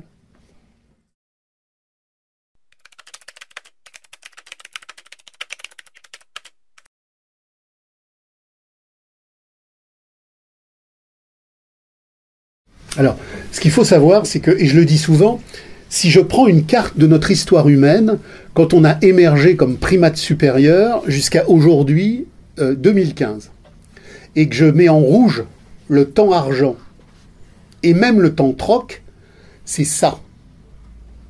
Tout le reste a ignoré le troc, l'échange et l'argent. L'argent émerge avec l'échange, avec le troc. Euh, dans le cadre de la révolution agraire du paléolithique, du, néolithique, et on commence à le voir au mésolithique, chez des chasseurs-cueilleurs qui ont déjà une activité périphérique agricole. Mais euh, ce qu'il faut comprendre, c'est que les communautés premières étaient des communautés locales. C'est-à-dire que le communisme a existé pendant des millénaires, mais sous une forme inaccomplie et encore aliénatoire de communautés locales les, Sioux sont dans le communisme, les Cheyennes sont dans le communisme, les Ponis sont dans le communisme, mais quand un Cheyenne rencontre un Pony, il lui tape sur la tête. Donc on a des communautés communistes localisées, différenciées et conflictuelles. Ce qui fait que quand il va y avoir la révolution euh, néolithique, la révolution agraire et le développement des stocks agraires, quand ce qui résulte des stocks agraires va se mettre à circuler, ça ne va pas circuler dans une communauté universelle qui contrôle mondialement les effets, ça va au contraire ricocher sur chaque communauté en conflit, et c'est comme ça que va naître le troc. Mais la communauté universelle de demain, telle qu'on a commencé à la voir dans les expériences de révolution ouvrière du 19e et du 20e siècle, elle est universelle. Donc il n'y a pas de troc. Il y, il aura une centralisation mondiale des besoins et des nécessités. C'est-à-dire qu'il y aura des fédérations de communes, et ces fédérations de communes sont centralisées mondialement, et il y a donc une prise des produits produit par la communauté en fonction des besoins humains. Mais il n'y a pas de troc, il n'y a pas de billets d'échange, il n'y a pas de bon de travail.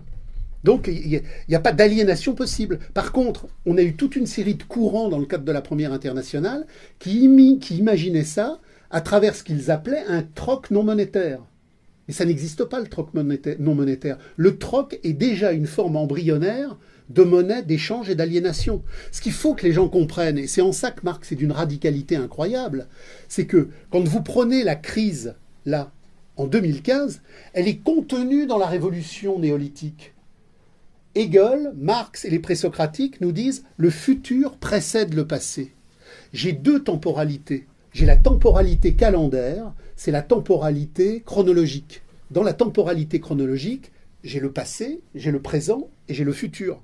Mais dans la, temporalité conceptuelle et ontologique, la fin est déjà dans le début. Je disais ça avec une, une, personne dont on discutait. Quand je reçois un couple aujourd'hui qui se sépare, le couple me dit Ah, bah au début, c'était pas ça quand même, c'était bien. Je dis Vous avez rien compris. Au premier baiser, la déchéance ultime était déjà contenue, nous dit Hegel. Simplement, vous ne la voyez pas. Ce qu'il faut comprendre, c'est que la fin est dans le premier mouvement du tout premier début. Et le temps de l'extériorisation réalise ce qui était déjà contenu dans le début pour produire la fin.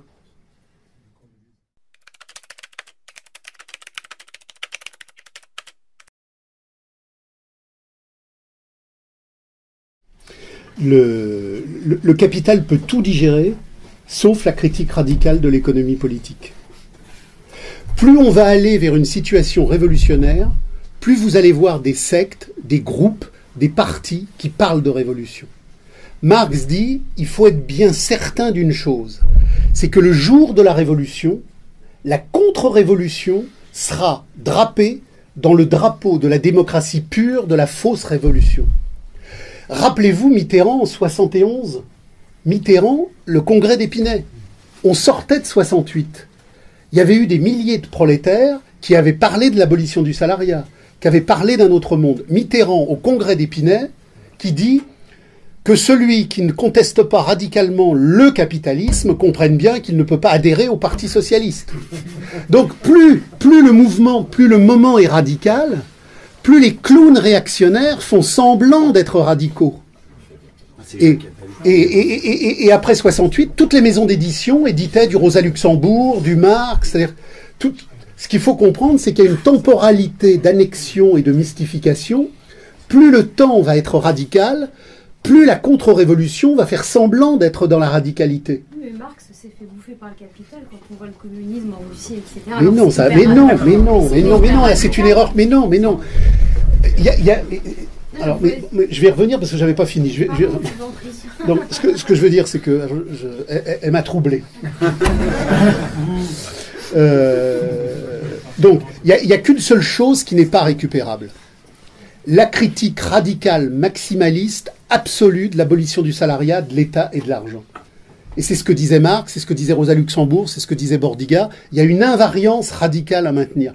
Si je suis sur ce cap-là et que je ne déroge pas, je ne suis pas récupérable. C'est impossible. Par contre, alors ce qu'il faut faire, la révolution est tripale, le grand mouvement est tripale, mais il faut pas repartir comme ça en se disant bah, c'est tripale, la crise finale. Non, non déjà chaque individu doit devenir un jalon de conscience. C'est-à-dire que tous les gens que je rencontre, en fonction du niveau, bah, vous, voyez bien qu'il y a des gens avec qui on peut parler beaucoup, il y a des gens avec qui on peut parler un peu, mais ce que vous ressentez, les gens le ressentent, même si moi, je, bon, en, dans mon cabinet de philo-analyse, je reçois des, des gens en inquiétude, en malaise, en interrogation. Mais sur les deux dernières années, le thermomètre a considérablement bougé il y a un malaise montant et il y a en même temps une capacité incroyable à saisir que tous ces gens qui sont en situation de déséquilibre, d'inquiétude, euh, ont une capacité incroyable à tout de suite piger que ça vient de l'universel aliénatoire. Moi, j'ai des gens qui, pendant dix ans, ont été dans le camp de concentration de la psychanalyse et de la psychologie. On les a abrutis sur le nombril du scénario familial. Ça a rien produit, ça a rien produit. Et en quelques séances de philo-analyse, on ouvre le chemin de l'universel. Ils comprennent la radicalité de la chose, du dialogue philosophique. Les gens sont réceptifs. C'est-à-dire qu'il y a bien évidemment les conditions objectives de l'histoire universelle qui font que la crise du capital est en train de produire un gigantesque crack bancaire à échéance, mais il y a un crack bancaire dans le narcissisme affectif de l'imposture. Les gens sont tous en train de commencer à craquer quelque part. Donc, il y a des choses essentielles à faire. C'est partout où l'on est, au boulot, euh, dans la rue, euh, partout où vous allez, euh, faire passer auprès des gens cette idée que ce monde de la pourriture marchande est en train de crever et qu'il ne s'agit pas de le rénover, de le réagencer, de le remodéliser, qu'il s'agit de le liquider. et de, leur faire comprendre que c'est pas un truc comme ça qui est dans votre tête parce que vous seriez maniaco-dépressif depuis deux heures, mais parce qu'il y, a toute une histoire. Faut dire aux gens de lire. Alors, pas lire les conneries contemporaines, puisque tout a été dit depuis des siècles. Donc, lire le contemporain, ça sert à rien. Mais euh, lire Guy Debord, euh, lire euh, Orwell, Catalogue libre, lire Rosa Luxembourg, lire les manuscrits de 44, tout ce que je viens de vous dire là, ce sont des banalités de base qui, depuis des siècles, ont circulé dans tous les groupes radicaux. Il n'y a rien d'original dans ce que je viens de dire. Simplement, c'était enfoui par la temporalité aliénatoire. Je fais simplement ressortir quelque chose, mais qui existait bien avant moi.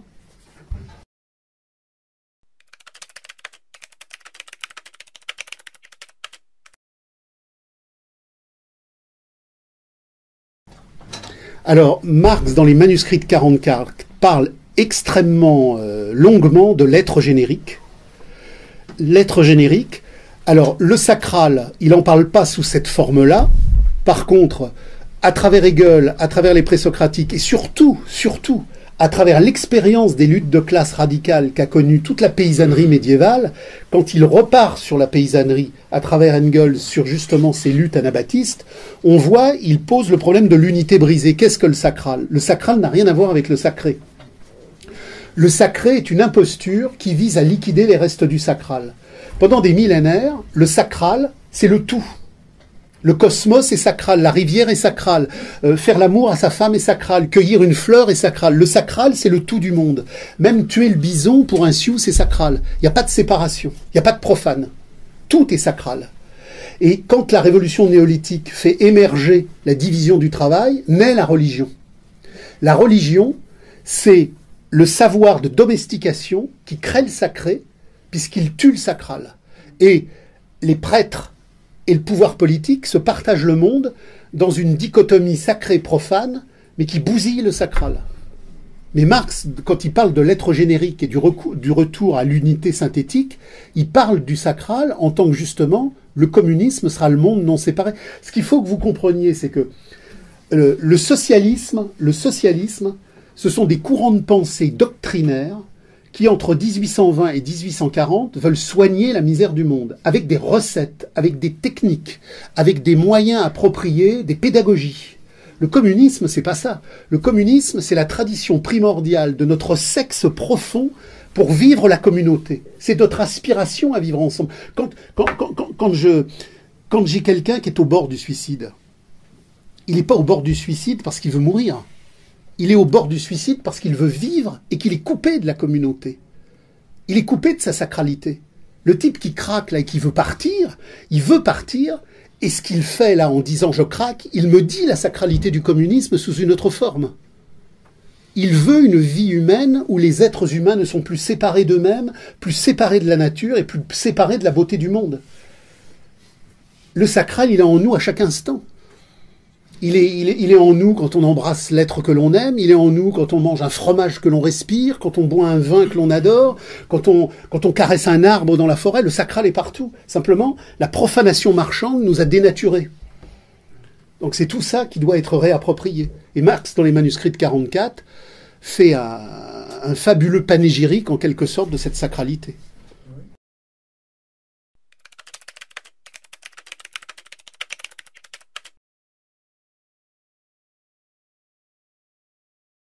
Ah, c'est pas de la mystique, parce que la mystique, c'est séparé. Si vous voulez, le mystique veut partir chercher quelque chose. Le communisme, la communauté générique, l'être générique, c'est pas du tout du mysticisme. C'est l'être là pratique de notre épanouissement vrai, hic et nunc. C'est pas un ailleurs. Vous avez une formule géniale de Hegel pour mettre à bas euh, le monothéisme juif et le monothéisme islamique. Il dit euh, chez les juifs, comme dans le Coran, qui n'est qu'un judaïsme modifié, le divin est l'autre du monde. Le divin est l'autre du monde. Et dans la radicalité, le divin n'est pas l'autre du monde, il est l'auto-mouvement du monde. Le divin n'est pas là-haut, il n'est pas ailleurs. Il est en nous dans l'auto-mouvement de notre jouissance humaine. Donc c'est tout sauf mystique.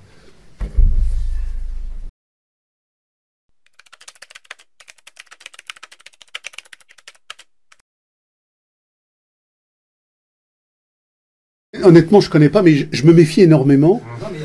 Je me méfie énormément. Alors, j'en reviens. Je ne sais pas si certains d'entre vous connaissent Bordiga. Euh, bon, Bordiga représente une fraction radicale euh, pour l'abolition de l'État, pour l'abolition du salariat, même s'il a encore des lacunes sur le problème du parti et tout. Mais il disait tout a été dit en 1844. Alors, tout n'a pas été dit en 1844 parce que Bordiga est fou et qu'il décide d'arrêter l'horloge. Mais la radicalité des luttes de classe a produit à cette période-là la totalité compréhensive de l'histoire en mouvement. Donc si vous voulez, euh, moi, moi je le dis, chaque fois que je lis quelque chose, je n'apprends rien. Par contre, quand un auteur prétend faire quelque chose de nouveau, c'est toujours contre-révolutionnaire.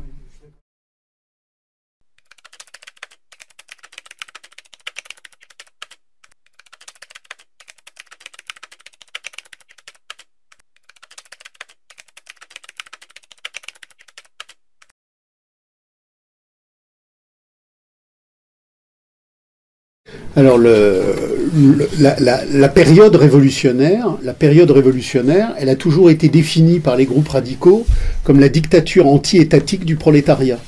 La dictature anti-étatique du prolétariat, c'est pas une dictature étatique, elle est anti-étatique parce qu'elle détruit l'État et elle est du prolétariat pour abolir le prolétariat et non pas pour généraliser la condition prolétarienne, mais pour au contraire généraliser l'émancipation humaine. Alors, euh, il y a toute une série de groupes dans la mouvance gauchiste-léniniste qui ont théorisé la paranoïa, euh, de, la, terreur.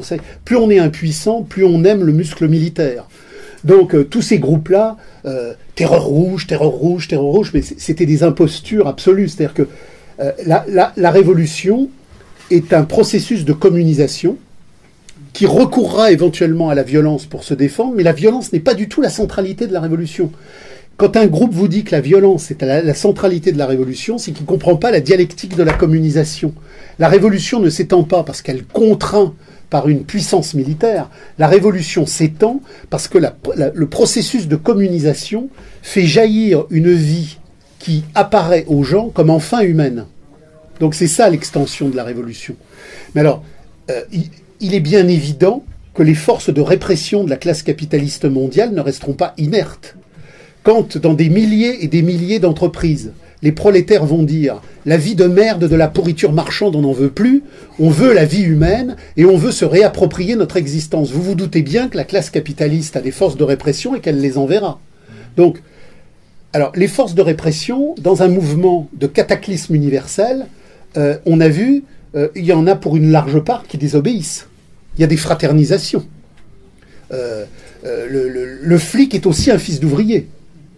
Euh, en, en, 17 en Russie, euh, au début, il y avait très peu de régiments qui mettaient crosse en l'air, puis à la fin, on avait des régiments entiers qui mettaient crosse en l'air. Euh, donc, il y aura nécessairement des violences, mais de toute manière, entre ces violences-là et le génocide des enfants irakiens, on aura beaucoup moins de morts que ce que le capital organise. Parce que ce qu'il faut bien savoir, c'est que l'assassinat industriel des enfants par le capital, euh, c'est une de ses spécificités. Et donc là, on n'est pas en période révolutionnaire, mais depuis des années et des années, Syrie, Irak, le capital génocide les enfants et il s'en fout. Et au compte, vous vous rappelez de ce qu'avait dit Madeleine Albright We have heard that a half a million children have died. I mean, that's more children than died when, in, in Hiroshima. And, and, you know, is the price worth it? I think this is a very hard choice, but the price, we think the price is worth it.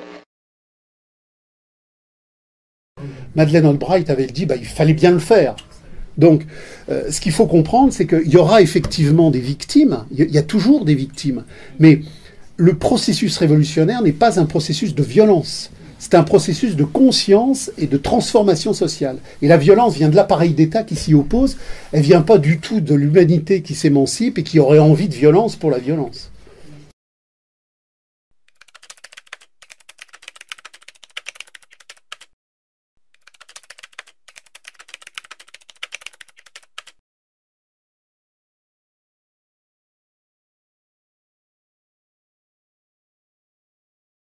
Je suis très content que vous me posiez cette question parce que j'adore Marseille. Et Marseille montre ce que montre Marx, c'est qu'il y a deux, il y a deux puissances colonisatrices, et ça va nous permettre de parler aujourd'hui de l'acculturation immigrée dans les banlieues sur le FLN, la colonisation et tout. C'est parfait.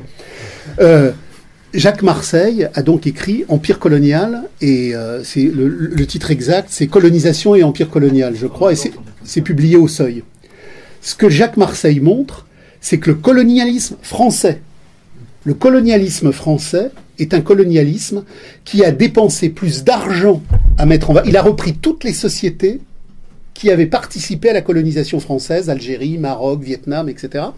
Et il montre ce que Marx montre, et je vais y revenir, que le développement du colonialisme français a coûté plus cher aux contribuables français que ça a rapporté à la France.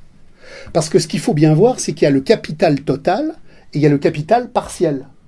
C'est-à-dire que vous avez des capitalistes qui, par exemple, au Vietnam, dans le caoutchouc, ont fait des fortunes considérables, mais du point de vue du capital total, quand par exemple la France a quitté l'Algérie, il y avait des ports, des, routes, il y avait euh, des infrastructures, il y avait des tas de choses qu'il n'y avait pas en 1832, et donc ça a coûté plus cher que ça a rapporté, même si certaines familles de colons ont pu, elles, s'enrichir à titre particulier. Donc il faut toujours avoir la vision du capital total et après des capitaux particuliers. C'est pas la même chose. Le capital total, c'est pas la somme des capitaux particuliers, c'est l'unité globale du mouvement qui traverse tous les capitaux. Mais Marx fait la différence entre le capitalisme américain, le capitalisme anglo-saxon et les capitalismes archaïques. Il est évident que le capitalisme portugais en fin de règne, c'est pas Vasco de Gama dans la grande conquête de l'Amérique. C'est devenu un frein.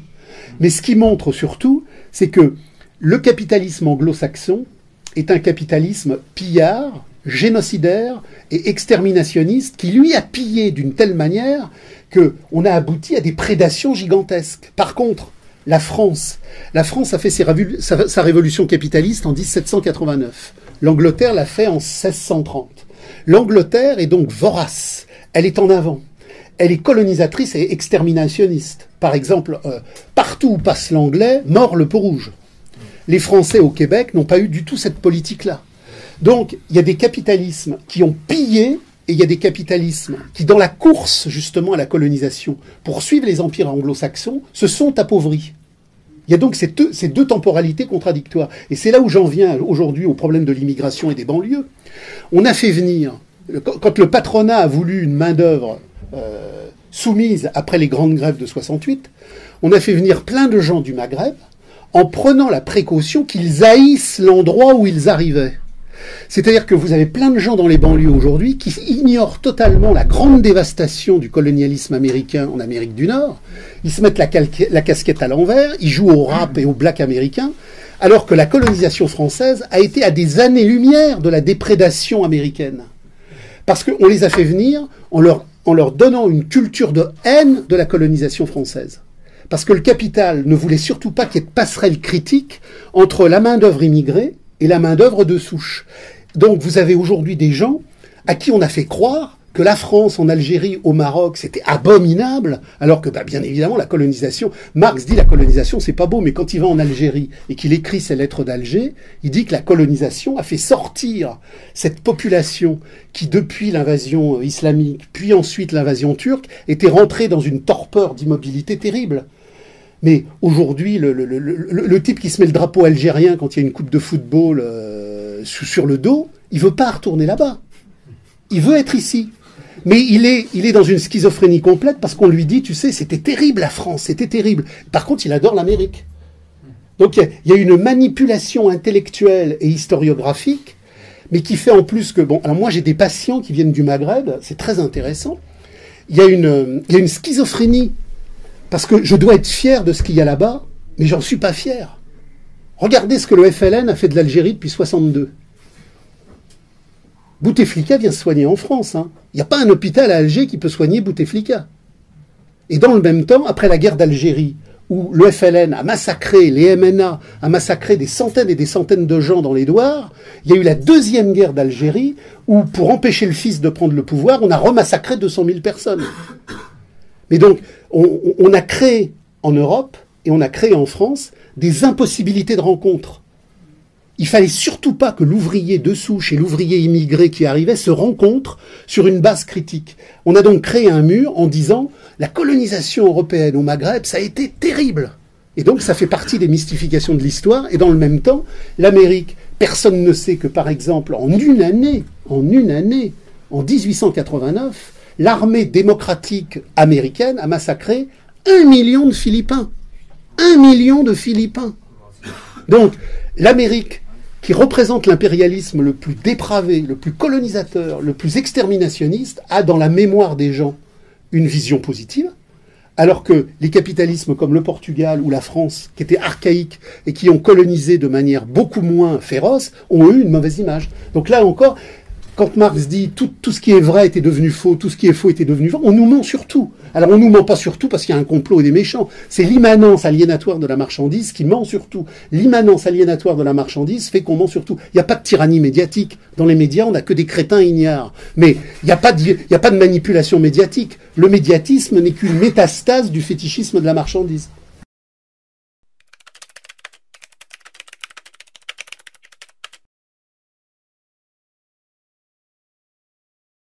En 69, Pompidou reçoit les représentants de Bouygues, de Peugeot et de Sochaux, euh, paniqués par cette grève de 10 millions de grévistes qui est devenue incontrôlable. Parce que bon, je ne sais pas si certains ont vécu cette période. Il faut se rappeler qu'en 68, euh, les accords de Grenelle, euh, c'est une augmentation de salaire relativement importante. Segui arrive avec sa petite valise, il est sûr d'emporter le morceau. Et tous les mecs à Billancourt le huent en disant Nous, on veut un autre monde. On veut pas plus de thunes. On veut un autre monde. Euh, le patronat a été paniqué par ça. Il s'est dit On va aller chercher des mecs du bled qui sont dans une temporalité, parce que le, patronat n'a pas de conscience historique, il parle pas de temporalité immobile, il n'a pas lu Hegel, il n'a pas lu Marx, mais il savait qu'en allant chercher des types du bled qui étaient dans un archaïsme historique, euh, il n'y aurait pas de grève radicale. On a vu dans l'automobile des grèves immigrées qui étaient radicales pour des augmentations de salaire, mais on n'a jamais vu des grèves pour l'abolition du salariat, parce que c'est c'est pas imaginable dans la temporalité immobile l'abolition du salariat. Donc on a fait venir ces gens-là, mais dans le même temps il fallait pas qu'il y ait de. Moi j'ai été dans des groupes radicaux dans les années 70 où on avait des camarades africains et des camarades maghrébins, mais qui avaient rompu avec leur temporalité immobile du Maghreb ou de l'Afrique et qui se battaient sur une base radicale, abolition du salariat, abolition de l'État, abolition de la religion, et qui étaient déjà sortis de la temporalité immobile. Il fallait surtout pas que ces millions de gens qui venaient du Maghreb ou de l'Afrique subsaharienne puissent être en contact avec la pensée radicale qui allait mettre en marche une passerelle d'intelligence critique. Donc, dans le même temps, on a on a créé une histoire de la colonisation, de la culpabilisation et de la repentance comme culte pathologique de séparation. Il fallait séparer ce qui arrivait de ceux qui étaient déjà là pour qui. Il y a des Concrètement. il y a des choses. Ah bah, c'est, alors, si vous voulez, c'est pas, c'est, pas un complot dans une cave. Bon, alors on va faire un film comme ça, mais c'est une immanence, si vous voulez. Mais, mais, c'est, mais, c'est une immanence aliénatoire. Je veux dire, moi, je fais partie de groupes.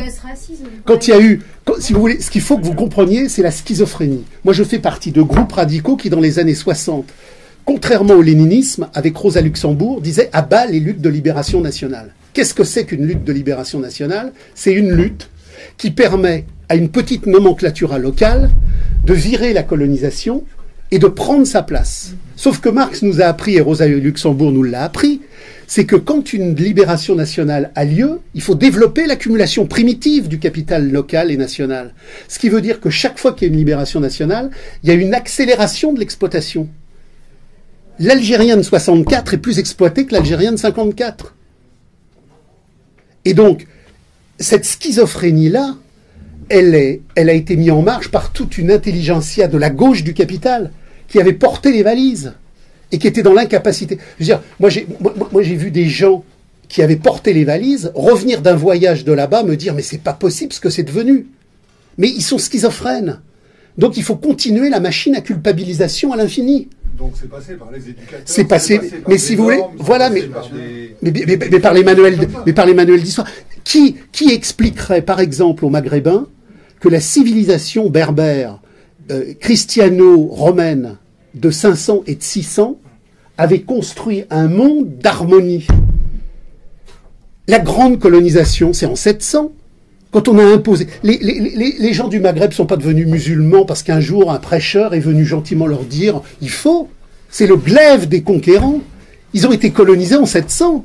Pour leur faire oublier qu'ils ont été colonisés en 700, on leur parle sans arrêt de 1832. Ils buvaient tous du vin en 600. Et les- les- les- la, classe était rem- et la classe était remplie de cochons. Il y avait des cochonnailles berbères. Donc, si vous voulez, tout s'écrit à l'envers. Le capital, le capital nous écrit tout à l'envers. Vous avez tous entendu parler de la Caïna?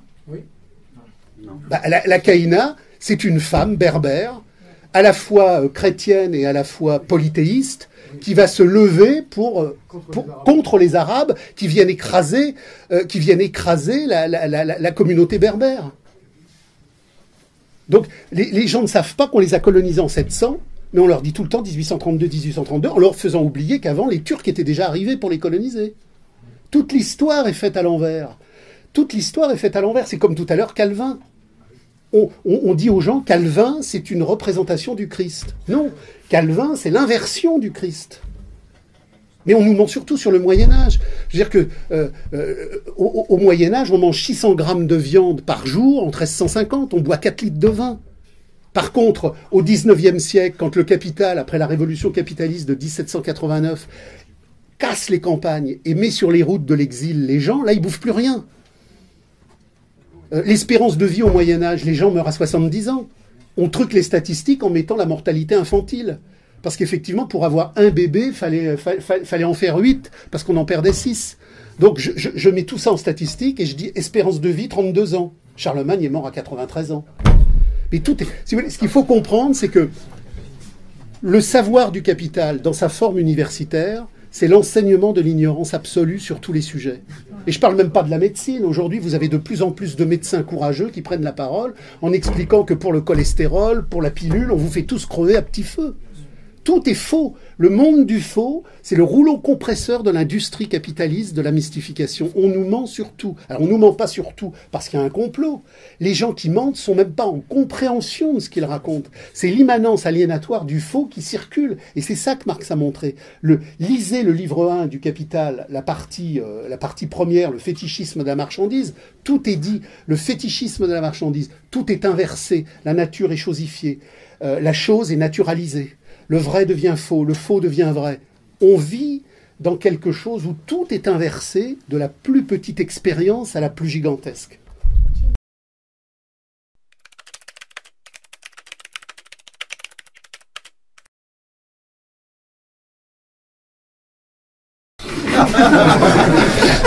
Elle est naïve, hein. Non, voudrais, euh, Soyez pas trop dur. Le- le- il peut y avoir à Nuit debout euh, un prolétaire perdu qui est arrivé là par hasard et qui va, et qui va faire peut-être avancer les choses. Mais ce qu'il faut parce que ce qu'il faut comprendre, c'est que le, le prolétariat est la seule classe révolutionnaire. Il n'y a pas de classe moyenne. Il y a la classe capitaliste et il y a le prolétariat. Et entre les deux, il y a des couches moyennes. Des notaires, des dentistes. Euh, et en ville, en ville aujourd'hui, si vous voulez, le, prolétariat a été exilé de la ville. Le prolétariat se retrouve dans des zones périurbaines et dans les villes, on retrouve la clientèle immigrée et on retrouve les bobos et les BCBG. Donc à Paris et dans certaines villes, vous avez des gens qui se situent dans la déception du front de gauche, dans la déception du, du NPA, et qui recomposent à la marge des coordinations, des trucs nouveaux pour, réagencer une gauche du capital un peu plus, euh, euh, attirante.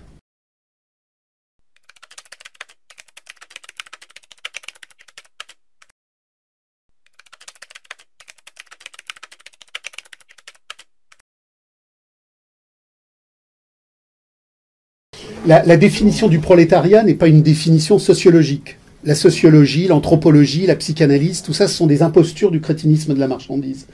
La définition radicale de ce qu'est un prolétaire est une définition historique. C'est sa place dans le rapport de production. Et vous avez toute une frange bobo qui sont effectivement en correspondance avec ce qu'on pourrait appeler les manipulateurs langagiers. Vous avez euh, les enseignants, vous avez les avocats, vous avez toute une série de gens qui se masturbent langagièrement. Et on retrouve dans ces, dans ces assemblées générales des spécialistes du langage. C'est une transhumance de la fonction érotique. Je ne jouis pas, donc je parle. Et donc, on est là, on est là à papoter, à papoter, mais on, prépare, on prépare, on prépare un rabat, on prépare des, des fonctions de rabatteur. C'est-à-dire que euh, on va très certainement aller pour un deuxième tour Juppé, euh, Marine Le Pen. On aura très certainement un second tour Juppé et Marine Le Pen, et c'est ce que la classe capitaliste a prévu. On nous refera donc le grand cirque de 2012, et il faudra surtout pas qu'il y ait une alternative radicale disant euh, nous, nous ne votons pas parce que nous ne voulons pas changer de dépossession, nous voulons la vraie vie humaine. Donc on va raqueter un maximum sur Juppé avec plein de bobos affolés qui vont nous refaire le coup de 2012. Et donc les, les nuits debout à dormir debout, euh, c'est ça. Alors, ceci dit, personne n'est condamné par son. Il n'y a, pas de condamnation essentialiste. Euh, il, peut y avoir un mec aujourd'hui à nuit debout qui est complètement abruti, qui dans un mois ou dans deux mois, par des lectures, par des rencontres, va avoir des déclics. Personne n'est condamné. Tout est devenir.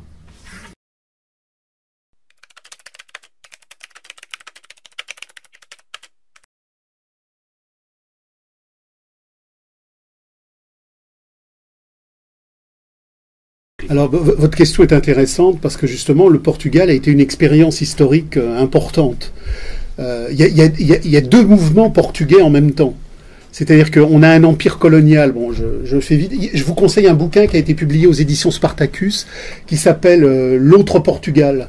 Euh, c'est un bouquin qui a été fait justement euh, à cette période-là parce qu'il y a eu des expériences au Portugal de comités ouvriers de base. Il y a eu des expériences radicales ouvrières très intéressantes. Mais donc, ce qui s'est passé au Portugal en 74, c'est duel, c'est hétérogène. Tout, tout, tout est toujours hétérogène. C'est-à-dire qu'on a, on a une révolution capitaliste de réadaptation de la société portugaise aux enjeux de la modernité. Il faut donc liquider l'empire colonial. Donc, on va avoir un premier mouvement qui est la modernisation portugaise pour faire rentrer le Portugal dans la démocratie moderne du capital pour ensuite rentrer dans l'Europe euh, dans l'Europe américaine bruxelloise. Donc ça c'est simplement un réaménagement intercapitaliste. On vire un secteur archaïque qui ne correspond plus à la modernité, on rétablit les partis politiques, PS, Parti socialiste, etc. Et le Portugal rentre dans la modernité capitaliste nécessaire. Sauf que ça a été un tel trouble, ça a été un- une telle désorganisation sociale que dans le même temps, vous avez eu plein de comités ouvriers à la base qui ont envisagé une révolution vers autre chose et vers une prise de pouvoir de l'humanité dans les entreprises. Donc on a eu les deux, sauf que comme on était dans une phase de réorganisation du capital, bien évidemment, le truc a été mangé, dilué et euh, intégré.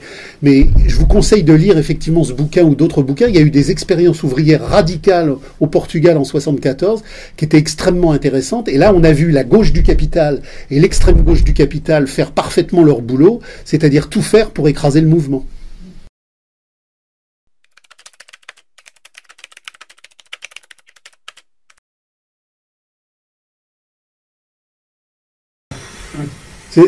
Quand vous voyez l'histoire de l'anarchisme officiel, vous comprenez le débat Marx-Bakounine. Marx et Bakounine ne se sont pas opposés sur le fait de savoir s'il fallait détruire l'État ou pas l'État. On s'est posé la question et il y a eu une opposition parce que Bakounine croyait qu'on pouvait abolir l'État par édiction. Alors que Marx expliquait qu'on ne peut pas détruire l'État par décision.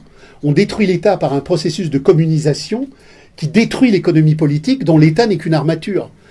Et donc, vous avez vu en Espagne la plus grande expérience anarchiste, la CNT et la FAI, qui avaient des millions d'adhérents.